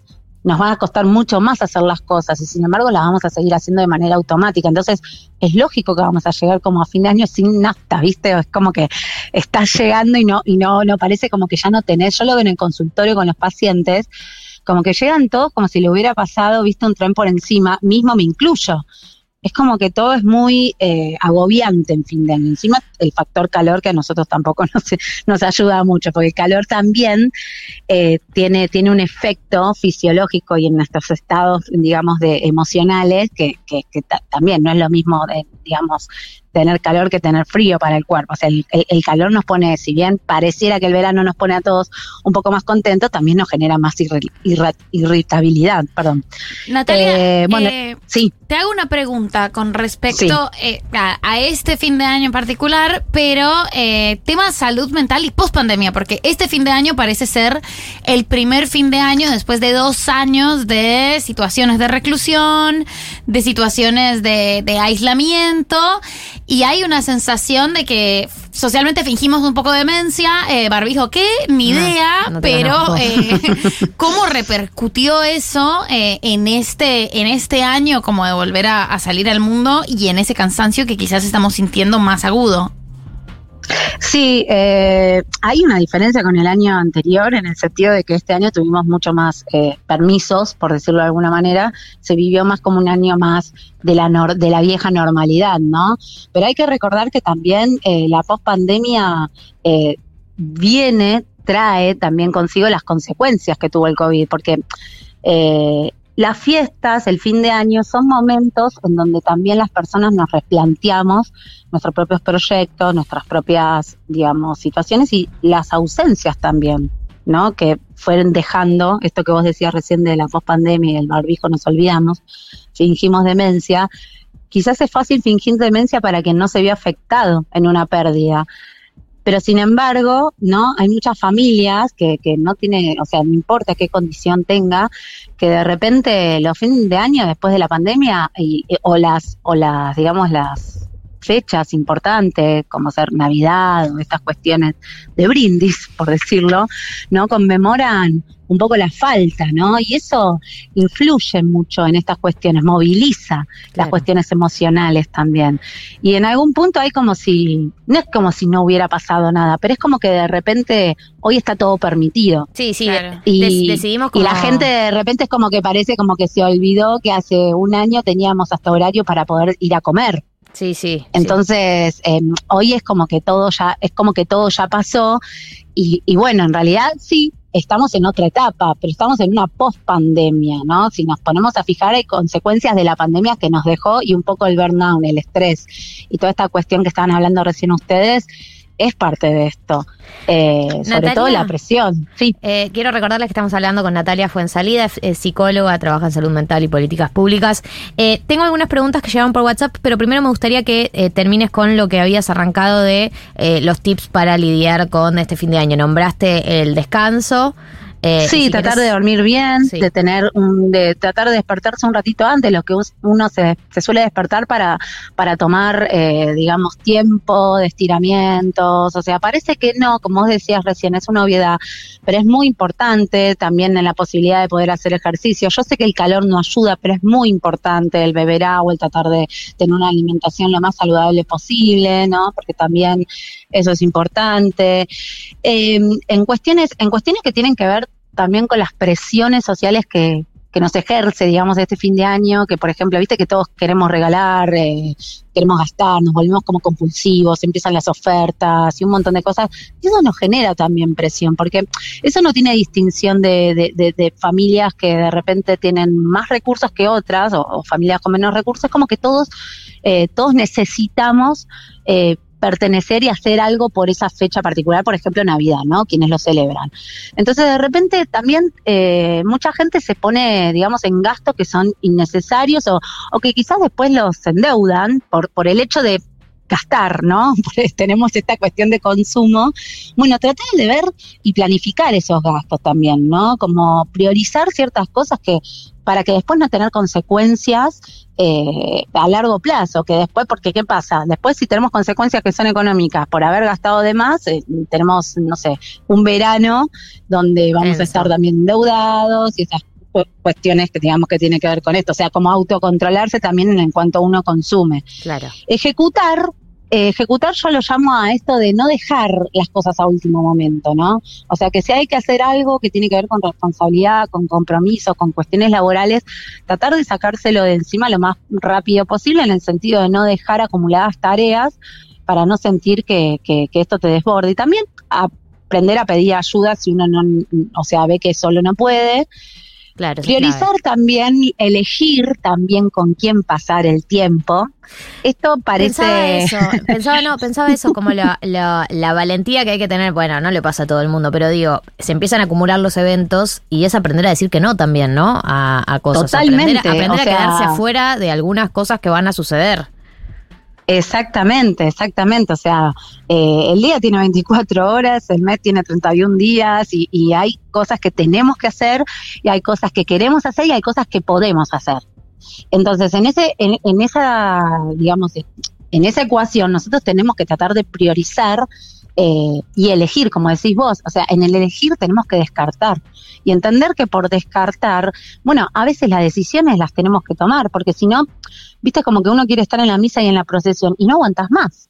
Lo único que sentís es presión y presión, no, y tengo que ir acá, o viste esta cosa como que vas salpicando de un lugar al otro, te vas un rato en una reunión del colegio, otro rato se juntan de acá, después tenés la cena de fin de año de acá y después no tenés más ganas de nada, no te queda batería ni para, para el brindis de fin de año, digamos, por decirlo de alguna manera graciosa, pero es real. Yo tengo muchos pacientes que de repente tienen más compromiso que la cantidad de días que tiene el mes. Claro, sí, sí, sí. como sí. que decís, ¿cómo, algo- haces? Es algo que, que sucede mucho en esta época del año. Eh, te quiero leer un par de preguntas que llegaron. Eh, Sí. Acá Analia dice, eh, dice que le destruye cuando hablábamos del tema de dormir porque tiene muchísimas presiones y dice, ¿qué hacemos cuando no es posible dormir bien o no contamos con las horas necesarias para hacerlo? Cuando no contamos con las horas necesarias para hacernos, tenemos que plantearnos cómo nos estamos planificando el día o, digamos, si hay posibilidades de poder tener un descanso eh, em, mejor, más saludable. Porque, mm, a ver, eh, nosotros tenemos que dormir, se supone, ocho horas. Muchas veces eso no lo podemos hacer. eh, muchas veces las exigencias, no solamente laborales, eh, también, digamos, en la familia, la maternidad o la paternidad. Hay muchas cuestiones que hacen a esto. Eh, bueno, tratar de dormir por lo menos la mayor cantidad de horas posibles y tratar de, o sea, hay algo que se llama higiene del sueño que quiere decir tener tips a la hora de dormir que quiere, o sea, para poder mejorar la calidad que tenemos del sueño. No es tanto la cantidad, porque vos podés dormir seis horas, que no son las ocho, pero dormirlas bien. ¿no? Claro. Y vos podés dormir ocho horas y sin embargo, no sé, tener el sueño inter- interrumpido, eh, falta de conciliación de sueño. Por ahí te vas a dormir a las 10 de la noche y te dormiste a las 12. Sí. Entonces hay dos horas ahí que no estás durmiendo. Entonces, lo que tenemos que tratar de hacer es, por ejemplo, bueno, desconectarnos. Cuando hablo de desconectarnos es desconectarnos. O sea, dejar el celular, tratar de apagar cualquier artefacto que sea tecnológico, tratar de hacer ejercicio de respiración. Esto era uno de los tips ah, también que te quería decir, que no es- va más allá del sueño, sino que puede ser en cualquier momento del día. Hacer ejercicios que tienen que ver con la respiración es muy importante, o sea, inhalaciones y exhalaciones profundas y sostenidas, porque el cuerpo no distingue qué es lo que amenaza o lo que no amenaza, o, lo que, o sea, esa sensación de amenaza del exterior o no. Lo vive como lo vive, entonces nosotros al respirar, hacer este ejercicio de respiración, nosotros lo que hacemos es calmar en algún punto, ¿no? La- las presiones ambientales y la mente y bajar, eh, digamos, todo lo que tiene que ver con eh, las tensiones físicas que, o sea, necesitamos poder relajarnos y eso se hace a través de la respiración. bajar un Los cambio. ejercicios- Sí, pero más allá de bajar un cambio, eh, eso estaría bueno que se pueda hacer y te, te digo que desde el, desde el nivel inicial habría que enseñarle a los chicos, muchas escuelas lo hacen, es aprender como a relajarse, aprender a poner el foco en la mente en que, o sea, eh, eh, en no dispersar, en buscar como, digamos, el objeto, el objetivo de querer tranquilizarnos. Entonces, eso lo- de la única manera que lo podemos hacer es respirando respirando profundamente, exhalando profundamente,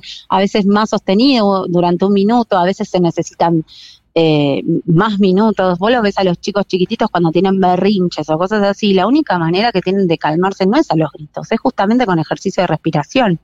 Claro. Entonces eso nos sirve a todos, a los adultos también. Es difícil. Es difícil, es Porque difícil veces- eh, cuando uno no está acostumbrado a hacer ejercicio de respiración, a veces, eh, eh, y más si, si no sos cercano como a todo lo que tiene que ver con, con ese mundo, a veces es, es, eh, parece como difícil el acercamiento, ¿no? También va la, la vida que tenemos acá eh, con, con poca pausa. No, es que muchos también toman la, la, digamos, la respiración, que es obvio, que está muy eh, relacionada con lo que es la meditación, con el mindfulness, con el yoga, con, todas estas cuestiones. Y no hace falta, digamos, adentrarse en ese mundo eh, si no te interesa, digo, ¿no?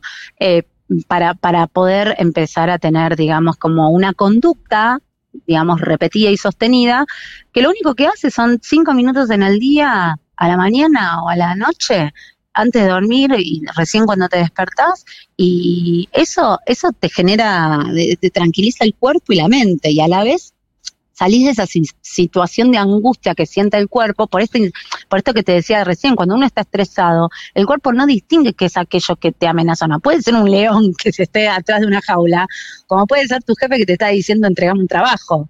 ¿Me entendés? O sea, para el cuerpo, eh, eh, o sea, el cuerpo no sabe distinguir sobre eso.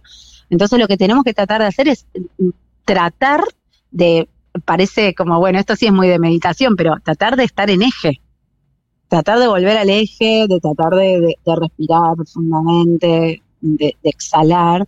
Y bueno, y en ese sentido, eh, bueno, tratar de hacer también actividades que uno disfrute, que es difícil, como, no sé, puede ser desde leer un libro, salir con amigos o lo que sea, pero esto que vos decías, aprender a decir que no, también es importante, aprender a seleccionar con quién quiero pasar el tiempo, o sea, es la cuestión de la calidad, no de la cantidad, y no sentir esa presión de que uno tiene que estar eh, con todas las personas o que uno tiene que decirle que sí a todos.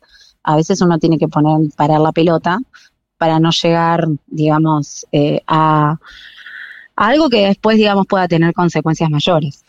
Natalia, eh, muchas gracias por pasar por 1990. Es Natalia Fuensalida, psicóloga, No, muchas gracias a ustedes. en salud mental, trabaja en políticas públicas, es asesora de eh, ANDIS, ANDIS, Agencia Nacional de Discapacidad, y ha pasado por 1990. Te deseo un buen fin de semana.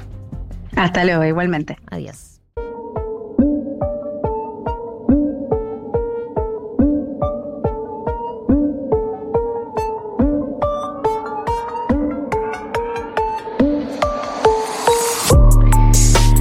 ...15.34 en la República Argentina y tenemos eh, todavía mucho programa por delante, mucho contenido por delante. Ya llegó Andy Schimmelman, que está acá en el estudio. Puedes saludar, Andy. Hola. Hola. Me pongo los auriculares. Con él vamos a hablar de la previa del Mundial, porque chicos, chicas, chiques, mañana domingo a las 11 de la mañana arranca la ceremonia inaugural. Sí, a la una el partido. eh, Y hay una- y toda hay una- una una ceremonia a la cual nadie quiere ir. Sí. Pero bueno, ya les ya lo hablaremos de eso más Ahora adelante. vamos a profundizar sobre eso, así que vino Andy, vamos a profundizar sobre la previa del Mundial. No podemos seguir evitando el tema como si viviéramos en Narnia. Esto está sucediendo y va a arrancar eh, en eh, minutos. Eh, en minutos no, bueno, sí, en realidad técnicamente en, en horas. Eh, así que vamos a meternos en eso, pero antes, Andy, te- si, si no te jode que, que- que- que te intervengamos un poco el momento antes de arrancar, hay un tema que... eh, tiene que ver con nosotros porque somos un programa que está muy metido en el mundo financiero. Mm. Hemos aprendido a invertir. Finanzas por. Hashtag InvertiPlus. Hemos aprendido a administrar eh, el puchito que nos sobraba. Hemos aprendido a eh, más o menos entender algunos, algún una parte del vocabulario de, del mundo de las finanzas, pero lo que no entendimos todavía, lo que no entendemos todavía, Es verdad, es una verdad, está una verdad. es qué carajo pasa en el mundo cripto. Porque la verdad es que nunca entendí nada. Obviamente que hay un sector de, de próceres y de mesías del mundo cripto que te dicen, es esto, apostá acá, ponela acá, etcétera. Pero la verdad es que la sensación es que no entiendo un carajo. Ahí y va, ahora hay sin una rodeos. novedad, hay una noticia que es muy reciente que se habla de un crack del mundo cripto. No es uno más que, que, es eso. uno que juega muy bien a las cripto. Generado por una niña. Sí. Pero porque la noticia tiene, o sea, se profundiza en la confusión. Una infante. Un infante eh, rompió. Fana de Harry Potter. Fana de Harry Potter, fana de Harry Potter, Obvio, parece que quebró el sistema económico. Todo un sistema creado por ñoños del mundo unidos. Bueno, eh, ¿Puedes contarnos un poco más? Porque posta yo no tengo idea de lo que está pasando. Eh, estuve esperando esa columna toda la semana. No leí la nota de Infobae. Bueno, podemos hacer un resumen de cómo está la situación mundial. Te lo llegamos así a esto, te resumo así nomás. ¿Se acuerdan que hubo una pandemia? Sí. ¿Sí? ¿Se acuerdan que los estados tuvieron que emitir un montón de guita? Sí. Y en ese momento yo le dije, che, estamos emitiendo mucho, haber inflación en todo el mundo. Sí. Hashtag yo les avisé. Bueno, Nos ¿qué pasó? y pasó. Y pasó. Hubo inflación en todo el mundo. ¿Qué pasa ahora que hay inflación en todo el mundo? Los gobiernos aumentan la tasa de interés Sí. para bajar la inflación. Sí. ¿Sí? El, el programa pasado preguntamos. El por programa eso, pasado estamos hablamos de eso. tanto. Bueno, y si aumenta la tasa de interés, significa que baja la actividad. Hasta ahí, un poquito, ¿eh? Que La gente que tiene guita, los inversores del Sí. mundo, le dicen a todos sus proyectos que financian, le dicen, che, vos me estás dando solo un 1% en dólares anual. Mirá que yo, sin riesgo alguno, voy a Estados Unidos y me da 4. O sea que Mm.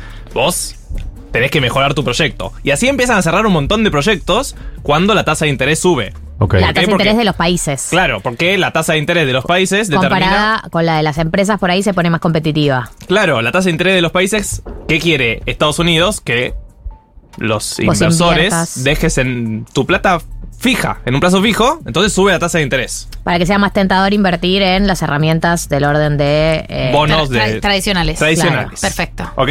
Así se eh, enfría la economía. Bien, Se y enfría baja la, la in- inflación baja la y baja la inflación. Claro. ¿Ok? Que no te estés inventando cosas por ahí. Bueno, ahora estamos en el momento de que está aumentando la tasa de interés. Claro. Y el año que viene va a ser el momento en el que entra todo el mundo en recesión. ¿Ok? Sí. Lo, Lo- lo oh my God. Oh my God, recesión Menos high. nosotros, que vamos a seguir con la Sí, inflación nosotros, alta. claro, nosotros vamos a ir con inflación y con recesión, pero bueno, Claro. eso, eso lo hablamos el año que viene. Eh, el temita de la recesión, ¿qué pasa? La gente que tiene mucha guita ya sabe la que se está viniendo, porque la tasa de interés aumentó. Entonces ya los proyectos se empiezan a cerrar en el mundo. Cuando los proyectos se empiezan a cerrar en el mundo, ¿Qué quiere decir que los proyectos empiezan a cerrar en el mundo? hubo despidos en Facebook, hubo despidos en un Claro, montón de empresas todos empiezan a grandes. achicar. Se empiezan a achicar un poco porque dicen... Mañana cierra Twitter, parece. Ma- parece Pero que eso mañana cierra un loco de Twitter. mierda Bueno. liderando. Y yo puse mis CDRs en Tesla. Sepan, porque pensé que Elon se traía las suyas y, Y- no. y no. Al final no. Pero una Sí. pregunta, una pregunta Sí, sobre, pregunta. sobre este asunto. Eh, ay, se fue. Ahí se fue. ¿Querés que reconstruyamos? Sí. Profe, Elon, profe, despidos en, Elon. en Facebook, Tasa de recesión, tasa de interés. No, no, vos, vos preguntabas por qué, mundo, por, qué, por qué cierran los proyectos. Cierran proyectos en el mundo. proyectos? No, no, ya me acordé, perdón. Qué pena con ustedes. Qué, qué pena, qué pena con ustedes. Colombia. Claro, lo que pasa es igual eh, es una reacción intuitiva ante, o sea, es una reacción especulativa. Ellos dicen, si están subiendo las tasas de interés, es probable que el próximo Mm. año haya recesión, empezamos a despedir desde ahora. Bueno, es un poco eso, pero es un poco también que tomar préstamos te sale más caro como empresa. Claro. ¿No? Hmm. Si vos querés ampliar tu empresa, tenés que tomar préstamos. Si esos préstamos te salen más caros, porque la tasa de interés está más cara. Entonces dicen, bueno, hay proyectos que claramente, si la tasa de interés sube, no lo vamos a hacer. No Ok. hacemos esos proyectos. Se enfría achicamos, todo. Achicamos empresas. Achicamos. No es momento de expandirnos, digamos. No es momento de- Si estaban pensando qué hacer con su millón de dólares, chicos, no abran una empresita ahora. Internacional, por lo menos. Bueno, ¿qué pasó en todo este contexto mundial? Hay una empresa que se llama FTX. ¿Ok? Que es una exchange de cripto. Que es una exchange, compras y vendes cripto, básicamente. También podías comprar y vender otras cosas, pero básicamente era la tercera exchange de cripto más importante del mundo. Publicitaban gente como Stephen Curry, de la Ah. NBA. Grande. Tom Brady, de la NFL. Oh. Ah, un montón. Giselle Bunchen. Lo pensó para mí, modelo. Orlando Bloom, actor. Katy Perry. Cantante, no sé si les suena. Bueno, esas eran como imágenes de la marca que claramente debían tener guita ahí. O sea que no deben estar muy contentos con lo que les voy a contar ahora que pasó con esta empresa. Esta empresa, FTX, tenía una empresa, ¿sí? Asociada, que era la que le invertía la guita. Y ahí donde entra esta niña fana de Harry Potter, porque lideraba esta otra empresa que manejaba la plata, se llamaba Alameda. Pero no es una niña. Es una, es eh, una matemática. Existe O sea, no es gente fanática de Harry Potter que le fue bien Claro. en la vida después. Ya grande, digamos. Harry Potter. Ah, no es una menor de edad. No es, no- Ah, es una niña en sentido de que es mujer. Ah, claro, claro. mujer, ergo, mujer joven. es una infante. Me, me olvidé del machismo. Claro, total. Es mujer joven. Es Claro, una niña que es le gusta Harry niña. Potter. Hostia, no sabe qué hacer. Sí, no sabe qué hacer y arruina empresas. Es una matemática. Es una matemática que lideraba esta empresa que se llama Alameda, donde invertían la plata. ¿Qué pasa? FTX, ¿se acuerdan que nosotros casi que inventamos 1990 Coin?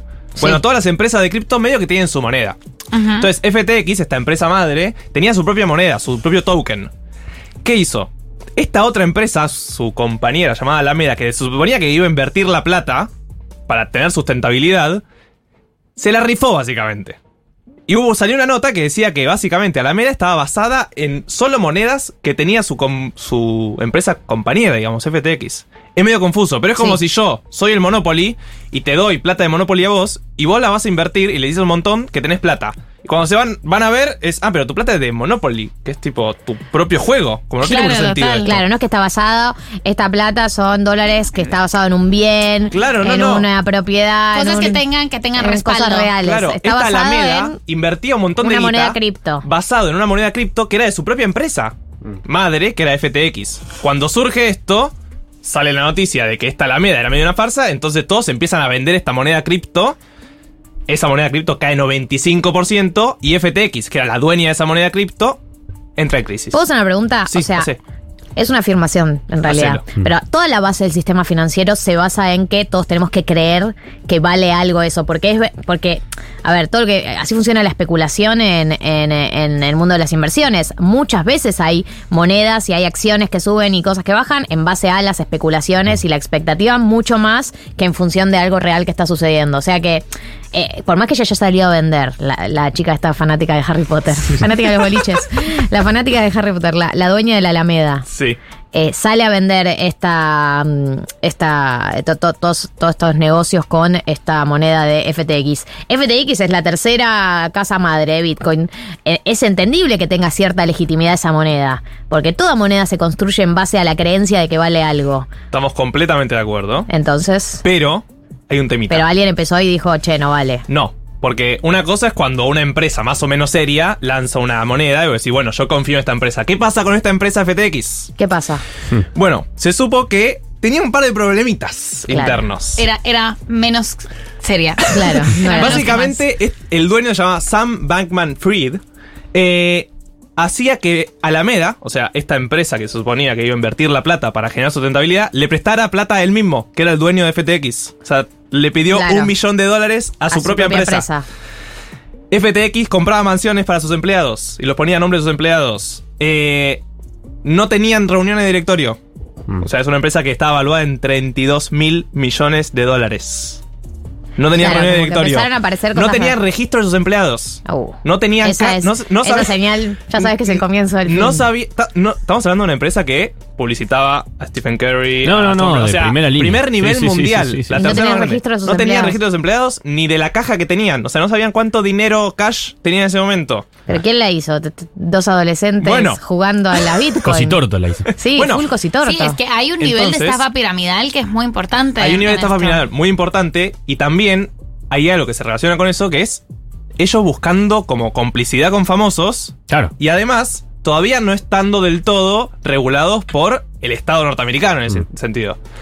Se dice que la SEC, que es como la Comisión Nacional de Valores de Argentina, pero que es la que investiga como si fuera el Lobo Wall Street. ¿Vieron los que investigan el Lobo Wall Street? Bueno, esa Sí. gente se dice que lo estaban investigando ya a, a este Sam Bankman Fried, que era el CEO de FTX, eh, pero que no habían encontrado nada todavía hasta que llegó este crack. Claro, y ni bien apareció la primera duda, se derrumbó todo. Aparece la primera duda, se derrumba todo.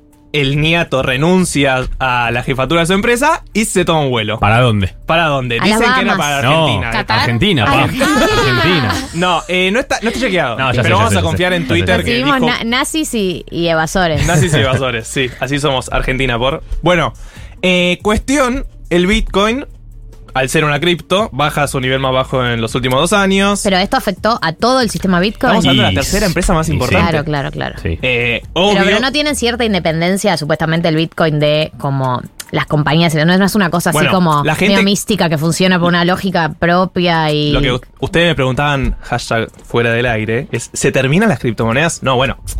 Es una empresa que ven, es como si hay un banco que quiebra y vos me decís, ¿se termina el dólar? No, bueno.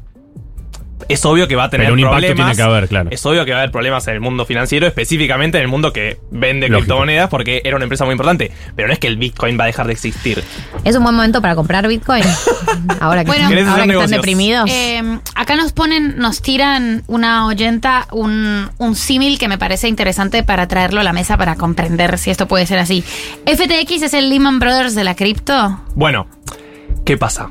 Hubo muchos bancos que quebraron. Lehman Claro. Brothers fue 2008. 2008, 2008 la crisis desató una crisis. Bueno, en un año vemos, ¿no? Claro. Si FTX fue el Lehman Brothers de las cripto, no. Vamos a ver, ya cripto tuvo mucho de estos. Eh, ¿Se acuerdan? Luna hace un par de meses también era un token que pasó de valer un dólar a cero, básicamente. Hubo pérdidas millonarias. Esta es muy cinematográfica. Yo te juro creo, que me pone porque- igual muy, muy marxista estas cosas, porque es el origen del valor. O sea, es sí, el sí. origen. Cuando Marx se pone a estudiar el origen del valor, que es que para que funcione la- el- el- un billete, un pedazo de papel como valor, tiene que haber una creencia colectiva Sí. de que eso vale, porque obviamente es un pedazo de papel. Y esto es exactamente Sí, eso. es Es, el momento en el que se rompe el pacto. El pacto de sostener esta El mentira. pacto de ficción, o sea, es literalmente un pacto ficcional. El momento en que se rompe el pacto se cae todo, no, hay nada atrás Y obvio, en ese pacto, los que tienen la información se van. Digo, el dueño de esta empresa Claro. debe tener un par de millones de dólares guardados. No va a ser tan boludo para pensar que no se hizo la vida. O sea, ya tenía la vida hecha y algún lugar los esconde. Eh, el tema es que hay un montón de gente que estaba en esta empresa que ahora no puede retirar sus ahorros. O sea, es un corralito básicamente. La empresa entró en bancarrota, o sea, ya hizo los los presentó los papeles para entrar en quiebra básicamente, formalmente. Entonces la gente no puede sacar su plata de ahí. Así que le mandamos un saludo a Stephen Curry, Giselle Bonchen, Tom Brady y todos esos, por- pero deben tener un par de millones de dólares perdidos en todo este jueguito. Lo último, ¿Qué? para decirles, no es el único caso.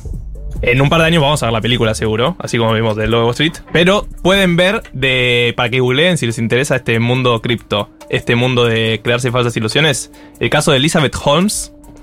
Hay una serie que se llama The Dropout, Ah, por ejemplo, tremenda. que está Amanda Seyfried, Sí. que hablamos la semana pasada porque es actriz de Mean Girls, la que Sí, hace Mamma sí, Mía. Bueno, habla un poco también de esto, cómo en el mundo cripto, tal vez es un poco, al ser tan nuevo, y la gente tal vez entiende menos conceptos, eh, es más fácil que emerjan, ¿no? Como empresas y que son fake, básicamente. Como que te empiezan a vender algo. Esto no era necesariamente mundo cripto, pero digo, en los últimos años hay varias empresas de este estilo. FTX es una más de la farsa Bueno. que empieza a caer. Una de las que no es parte de esta farsa es invertiplus.com.ar. Eh, está, de hecho, chequeada por la Agencia Nacional de Valores. Las inversiones son todas eh, de las clásicas, digamos, de las que conocemos, de las que sabemos que funcionan, los plazos fijos. Bueno, acá tenemos CDRs, tenemos eh, dólar MEP, tenemos dólar oficial.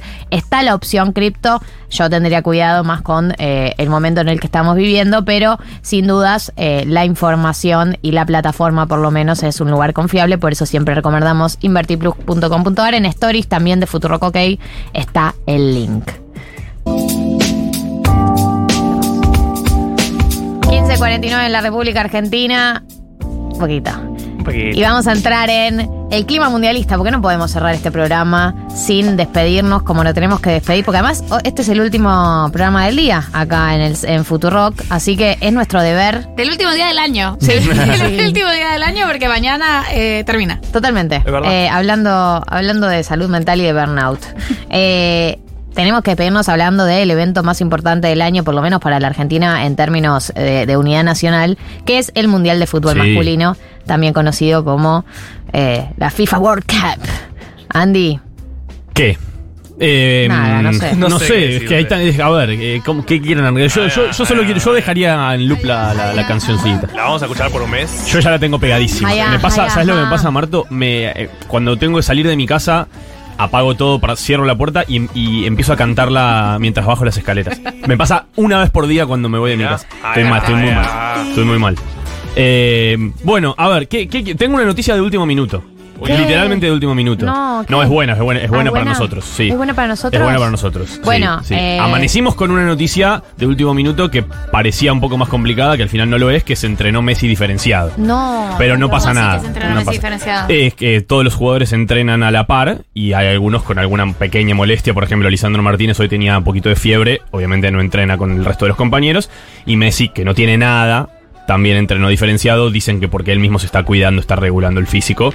Va a jugar, no hay ningún problema. Lo podemos meter en una caja de algodón. Sí. O sea, no Deberíamos haber metido a todos en cajas de algodón en los últimos tres meses. Eh, bueno, tuvimos todo el, toda la novela de la última semana con las bajas, ¿no? La, la- Me puso la muy mal, Andy, lo que pasó Fue- con las bajas. Me parece que no ayuda el clima de- del equipo.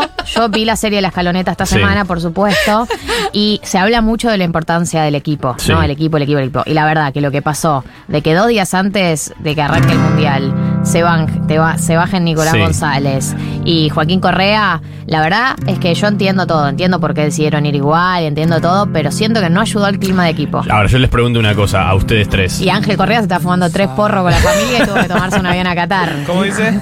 ¿Qué hacías, Ángel? No, acá ¿Sabes entrenando. que el día, el día antes de que lo llamen estaba, estaba, estaba con cinco Fernet y dos porros encima. Acá peloteando, acá peloteando, Sí. profe. ¿Sabes qué? Eh, El día antes de que lo llamen, no sé si estaba jugando porro, no lo puedo confirmar ni negar, pero sí estaba jugando al al fútbol en Cañuelas con su familia. Y de ahí llamadito y, y a Qatar. ¿Qué hacías? Eh, pero yo les pregunto a ustedes, eh, María, Galia, Marto, si ustedes son Nicolás González, si ustedes son Joaquín Correa y tienen una cosita chiquitita y dicen, bueno, en un par de días me recupero, Le dicen, le dicen, discúlpeme, profe, profe Scaloni, deje- déjeme volverme a casa y me pierdo el mundial. ¿Pero qué le voy a decir? Por eso. No. Es- No. es- todo lo- para mí todo lo que pasó es muy lógico. Para mí es muy lógico que los jugadores hayan ocultado y para mí está muy bien que Scaloni haya hecho su trabajo, que Claro. es presionar y, y, bueno, de- darse cuenta. de- Espiarlos y saber No, porque- que habían ido a un kinesiólogo. Es que- ¿Sabes, cómo, sabes cómo lo, cómo lo hizo? ¿Cómo se dio los, cuenta? los exigió, no, no. Le habrá llegado algún tipo de, de dato de parte del cuerpo técnico y los exigió en un entrenamiento. Tipo, O sea, le- les- a ver, corre más, Anda corre a correr, más, corre anda a correr, eh, Nico, anda a correr, eh, Joaquín. Y, y- y no Y pudieron y tuvieron que volverse a casa. Hay que Sí, sí, los quebraron psicológicamente. ¡No puedo! No, a ver, yo los entiendo perfectamente. De hecho, en la serie, el Cuti Romero cuenta que en la final de la Copa América que ganamos contra Brasil, él estaba con una molestia y le mintió a Scaloni y jugó. Y jugó muy bien. Pero acá pasa algo con esta selección que es que, como no vienen entrenando juntos, Scaloni no tenía como chequear. Le dicen por Zoom, estoy bien, estoy bien, listo. Bueno, voy. Llegás a Qatar y te encontrás con que está con una molestia, con lo que sea. Entiendo la lógica de Scaloni de... eh, de decir solo quiero a la gente que esté al 100%. This is el mundial. Pero el golpe es duro. Porque tener que a último momento. Ángel Correa no, porque eh, es, es recontraparte. Pero te- agarrar algún. algún Tiago Almada, ¿cuánto había jugado? ¿Un partido? No, es, una, es un, un proyecto, digamos, para más para el mundial próximo que para este. Pero es una lista larga y, y- y bueno, así se, se resolvió. La noticia de último momento que tenía es que se lesionó Karim Benzema. ¿Qué? Aplausos. Concha de mi madre. Un saludo a su familia, pero nos vemos dos meses, pibi. ¿Pero Nivel no juega al mundial? ¿Eh? ¿No juega al mundial? Eh, estaba probando, así como, notición, como muchos boludo. jugadores, y no, a ver, es algo que vi recién hace 15 minutos en Twitter, eh, seguramente no juegue el, el principio, no se sabe la, la extensión de la lesión, pero Francia, el campeón defensor, eh, la- el, el vudú que le hicieron, cómo lo pincharon a, a la muñeca vudú de Francia, la cantidad de lesionados que tiene, eh, un central espectacular, es Kimpembe, eh, Pogba y Kanté, los dos, los dos mediocampistas más, eh, Están los más efectivos, también. los dos afuera. eh, Tremendo. de Francia. Encima es el mismo Didier Deschamps, eh, campeón del mundial eh, pasado. además, Francia es tremendo candidato. Y es que ahora yo te tengo que decir que no sé, porque se le bajaron cuatro titulares, más o menos. O sea, imagínate eh, lo que lloramos nosotros a lo Chelsea. Imagínate que se hubiesen bajado cuatro titulares más. O sea, es, es, un, es preocupante lo Yo de puedo Francia. meter miedo, perdón. Sí. Eh, Francia está en el grupo de al lado. Por eso digo que es una buena noticia para nosotros, la lesión Pero de si Benzema. llegamos a jugar octavo de final de vuelta contra Francia. ¿No lo que- no lo querés? si nosotros salimos No primeros. seas cagón, Marto. No le tengas miedo. Si nosotros Somos el mejor equipo del mundo. y tenemos un equipo muy unido, además, humanamente, y eso es muy importante. Salvo Nico González y Fuente la escaloneta. Fuente el documental de la escaloneta. Sí. Bueno, Pero buena noticia, buena noticia. es una buena noticia. Bueno, ¿quieren jugar al PRODE o no? Sí, queremos jugar al Pro de- Siempre queremos jugar al Bueno. PRODE. Eh, yo tengo que. Esto es lo que vamos a hacer. Eh, obviamente, ustedes. Vamos a ir avanzando fase a fase, pero en esta primera fase. Ah, bueno, bien. Entonces ten- tengo los tres partidos de Argentina Dale. en fase de grupos y vamos a jugarnos un pleno con el campeón para, verlo más adelante. Sí. No, pero no, no, no le puedo hacer upa bebé. Vos un para bebé. No le- yo Eh. no le puedo hacer upa bebé. Es algo que me vuelve loca. El tuit de Messi podría leer cualquier libro de Borges en cualquier momento, pero Borges no podría decir no le puedo hacer un upa. Es no le puedo hacer upa. gloria. Es algo que. Perdón que esté tan. Pero es que ya entramos a hablar de un tema que que vuelve loca. Ya estamos acá y además eh, mañana, quiero decir, llueve. O sea, Qué mañana, bueno. mañana Oh. llueve y vamos a tener todo el primer día mundialista Dos con todo día. casamiento mañana. Ecuador. Dios. Tengo un casamiento mañana. No. Es real. No me puedo tirar en el sillón a ver. A ver el partido. Eh, A ver, a ver la vida del A mundial. ver la vida del mundial, a vivir en el mundial. Bueno, Pará, una cosa sí, quiero decir. Sí. Que la arenga de Messi es malísima, pero es que para las posibilidades de Messi Es uno un está muy emocionado, total. pero la, la hace cualquier otro Está y decís. súper duro. Se lo nota la- súper y tensionado. además lo escuchás esa arenga, cualquier otro decís, ah, una chotada esta Y bueno. arenga. No, a mí Pero me la hace Messi. gallina, ¿eh? Es la pero pública. porque es Messi y sus posibilidades de, de, de, de, de- de comunicación, locución y sí. de. Public son speaking. pocas. Son bajas. Eh, martes 7 de la mañana. Oh, Arabia Saudita. Posiblemente. ¿Quieren, ¿Quieren que les dé el equipo? ¿Me, me- me puedo hacer el, el, el- Por supuesto. el cronista que da el equipo por Sí, su momento? Por Uf, qué, qué Puede ser cualquier cronista que quiera. Argentina con Dibu Martínez en el arco. Vamos. No Nahuel hacer Molina, No. Cuti Romero, Nicolás Otamendi y probablemente el huevo Acuña. Marcos Acuña ganándole la pulseada a Nicolás Tagliafico. Rodrigo De Paul, el emblema para muchos de, de- de esta selección, más allá de Messi, obviamente. Eh, Leandro Paredes y probablemente Alexis McAllister. Mirá. En vez de Julián Álvarez. El Colo. Eh, reemplazando a Giovanni Lo Celso. Y La vez que arriba. jugó con la selección jugó bien. Sí, claro. ¿McAllister? Sí, no fueron muchas, pero, pero sí. La puso un par de veces. Sí, sí, jugó bien. Eh, bueno, y después arriba, obviamente, Ángel Di María, Lautaro Martínez y, y Lionel Messi. Bien, me Ese sería el equipo para jugar contra Arabia Saudita. Resultados. Vamos a tirar Yo ya tengo el mío. primero un. Bueno, tiramos primero y después. Yo va- también- yo ya tira tengo el mío primero otro partido del otro y otro Ah, ok, partido. ok. Arranco yo. Dale. Gana Argentina 3 a 0. ¿Marto? Eh, Argentina 2-0. ¿María? Argentina 2-0. Ok. Argentina ¿Yo, 2-0. yo participo? Y sí, obvio. Está bien. Eh, Exponete. 4 a 0. Estoy muy arriba con la selección. estas cosas, las voy a anotar yo. Estoy muy arriba con esta selección, muchachos. Guau, Eh, sí, bien. estoy muy arriba. Eh, lo que sigue va a ser. O sea, ya adelanto que voy a hacer polémica. Uf. LPM. Sábado que dentro de exactamente, pero exactamente una semana. Hay un temita con que el programa nuestro termina a las 4 y el partido Literal. a las 4. Sí, sí, literal, literal. La previa la vivimos el sábado que viene acá. eh, sí, señor. Eh, exactamente dentro de una semana, Argentina-México. Eh, ¿querés- Arran- arranco arranca yo. Marto. 2 a 1, Argentina. Gali, quiero dejar a, a María para el final porque hacer. No, Ah, bueno, bueno. Estoy anotando Vamos a hacer polémica. que pusieron ustedes antes. No me quiero perder eso. 2 a 1 México. ¡Wow! Eso Mira. es fuerte. No tenés. Tengo, no, no, esto. ¿Pero está tenemos basado en algo?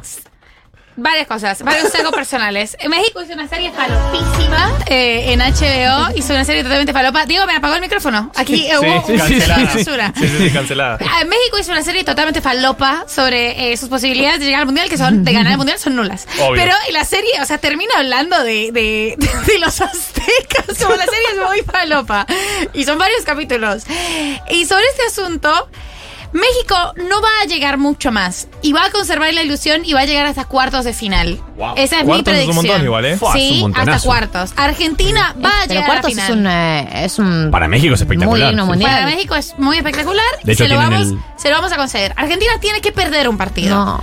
Y yo creo que debe ser el partido contra México para hacer a todas las naciones felices. México va a llegar y va Pero a no, salir pero no se después. juega algo ideológico acá. O sea, es una cuestión práctica de cuál es el mejor equipo. argumentos. Eh, mis, mis argumentos son: México va a llegar muy envalentonado, eso lo va a envalentonar lo suficiente para llegar a cuartos de final, ahí va a salir. Y Argentina va a asumir una buena derrota. Argentina necesita tener una derrota. Y nos conviene que sea la primera derrota, chicos, perdón. Yo, no, yo ya no estoy subida a esa. Yo entiendo eh, en la previa la de, lo de romper el invicto y qué sé yo, pero yo a esta altura yo ya, Ya pienso estás que hay que, hay que ganar Bueno, todo. y decís tu resultado entonces. Pará, entonces, ¿vos qué dijiste Argentina-México? Eh, yo digo que Argentina gana eh, 3 a 1. Ah, muy bien. Sí. Estoy muy arriba con la selección. Sí, sí, sí. Mucho, Eh, go- mucho gol. Yo te voy a decir un Bueno, radio, básicamente. 1 a 0, Argentina. Ok.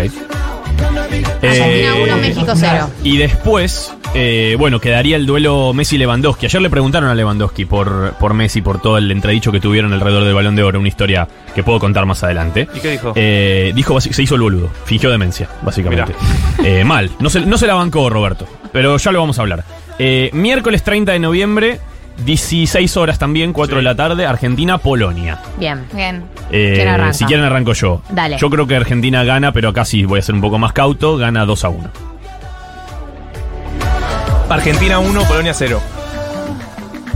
Argentina 2, Polonia 0. Y ahí el equipo vuelve a resurgir. Vuelve, o sea, la tía, chicos, en mi Sí, línea sí, sí, narrativa sí. perfecto esto. Es perfecto. Ok. Y ahí vuelve a resurgir Escritora, la publicada por. Vuelve a resurgir, desciende, tiene un descenso Bien. y sube. Y toma Yo como voy su a segundo envío. decir eh,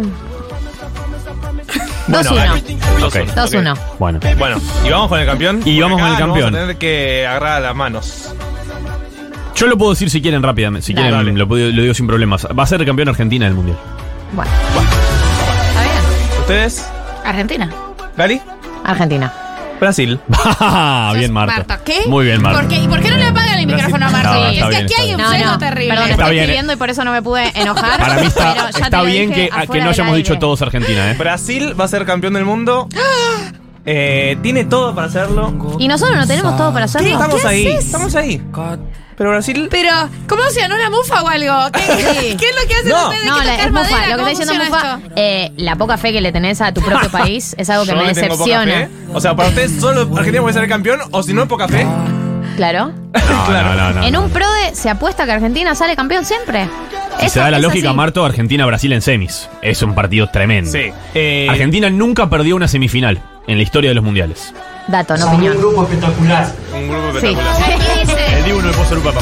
María, te pego un sopapo y yo apenas dije que perdía No, no, un bueno, partido, lo pero tuyo no fue nada comparado con la lo hizo, vergüenza fue este que terrible. encima. Fue Ojalá terrible. Brasil, ojalá Brasil lo elimine eh, Irán en octavos. Seguro pasa eso. Pero más allá de que lo elimine Irán en octavos, si Brasil llega a ser campeón, yo no voy a estar feliz. Y no. No, menos mal. Y no, Pero- faltaría más. Pero, Te dice retirate del estudio, pero, Marto. pero, quiero un perdón de cada uno de ustedes. Lo único, lo único, lo único que pido. No, Eh, bueno. Lo último que voy a hacer si Brasil sale campeón es pedirle perdón a Pero vos. además, Es lo eh, último que voy a Sobre hacer. todo si nos gana a nosotros en semi. Y en esos, No, en no. esos análisis. Pero del orto que me pongo si llega a pasar una cosa así. En esos análisis, Falopa, eh, ¿a quién le conviene geopolíticamente que gane el No. mundial? Eh, importa. Es- el mundial está sucediendo en Qatar. Imagínate si importa la Sí, sí, sí, geopolítica. sí, sí, sí. La geopolítica importa porque los cataríes son dueños del PSG.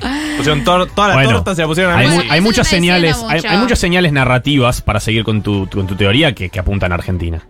hay o sea, as- las señales son totales. Por eso. O sea, las señales son todas, eh, lo han explotado muy bien las publicidades, todas. He llorado con todas las publicidades. Son muy y buenas. quiero Buenas, seguir llorando. buenas, Eh, buenas. Quiero que lo sigamos intentando. Bueno, Juli me está echando. ya está. No hay Listo. artistas que quieran abrir la ceremonia. Ah, no hay artistas que quieren abrir la ceremonia. Eh, tengo una pequeña lista de los que dijeron que no, que es muy graciosa. Por favor. dijeron que no. Shakira. Por supuesto. eh, Dua Lipa. Sí. Robbie Williams. Sí. Y el más gracioso de todos, muy out of context, Rod Stewart. Muy out of context que hayan empezado a ¿Por qué le escribirle a Rod Lipa, Stewart? a Rod Stewart, pero para mí ya estaban tirando mensajes a lo loco Sí. para ese momento. No, para mí Rod ¿Qué Stewart- haces, perdido? Sí, sí. El nivel de ¿qué haces? El no sé qué día es. ¿Qué haces el 20 de noviembre, Sí. Rod? ¿Sabes qué ¿Estás dijo? Que, dijo que le ofrecieron un millón de dólares. Eh, confirmados para mañana, uno de los 20.000 de BTS, que creo que se llama Jungkook o algo así. Pero uno, o sea, no la banda. eh, y hay posibilidades de, de un J Balvin, posibilidades de no sé qué. Falopa, perdonen, chicos. Falopa. Bueno, eh, para no, Ma- eh, Maluma está. Maluma está ahora. Ahora. Maluma está ahora en el FanFest. Esperando- La representación colombiana en el Mundial. Ah, Perdón, no, Ahí tenés, a, ahí tenés a Colombia, Ahí lo tenés. cómplice de Qatar. Gente, nos tenemos que ir porque termina el programa. No se olviden que salió el nuevo libro de eh, el premio Futurock Novela 2022, Quiebra el Álamo. Lo tengo en mi mano. Es de Roberto Chuit Roganovich. Excelente nombre del libro, excelente nombre del autor. Lo pueden ya leer, lo pueden encontrar en la editorial de Futu. Recuerden que ganó un premio que eh, en el jurado tenemos a personas como Martín Coan, como eh, María Moreno, digo, gente, gente, gente. Así que vayan a buscarlo, lo pueden encontrar en la editorial de Futurock. Nosotros nos tenemos que ir. Gracias, Diego Vallejos. Gracias, Juli Piasek. Y quiero anunciar a las dos ganadoras de las entradas para la Fervor. Hay dos ganadoras, esto es real. Tenemos muchas cosas para decir antes de irnos. Arroba Eugi Bustamante y arroba Paula Ximenac son las dos ganadoras de las entradas para la Fervor, otro evento que tenemos por delante. Administren eh, la energía si llegan bien. Ya te dije, gracias Diego, gracias Juli, gracias a todos los que participaron hoy, los que vinieron al programa. Nos vemos el sábado que viene a las 14 horas. Un grupo hermoso. Galia Moldavsky, Martín Slipsuk, María del Mar Ramón. 1990.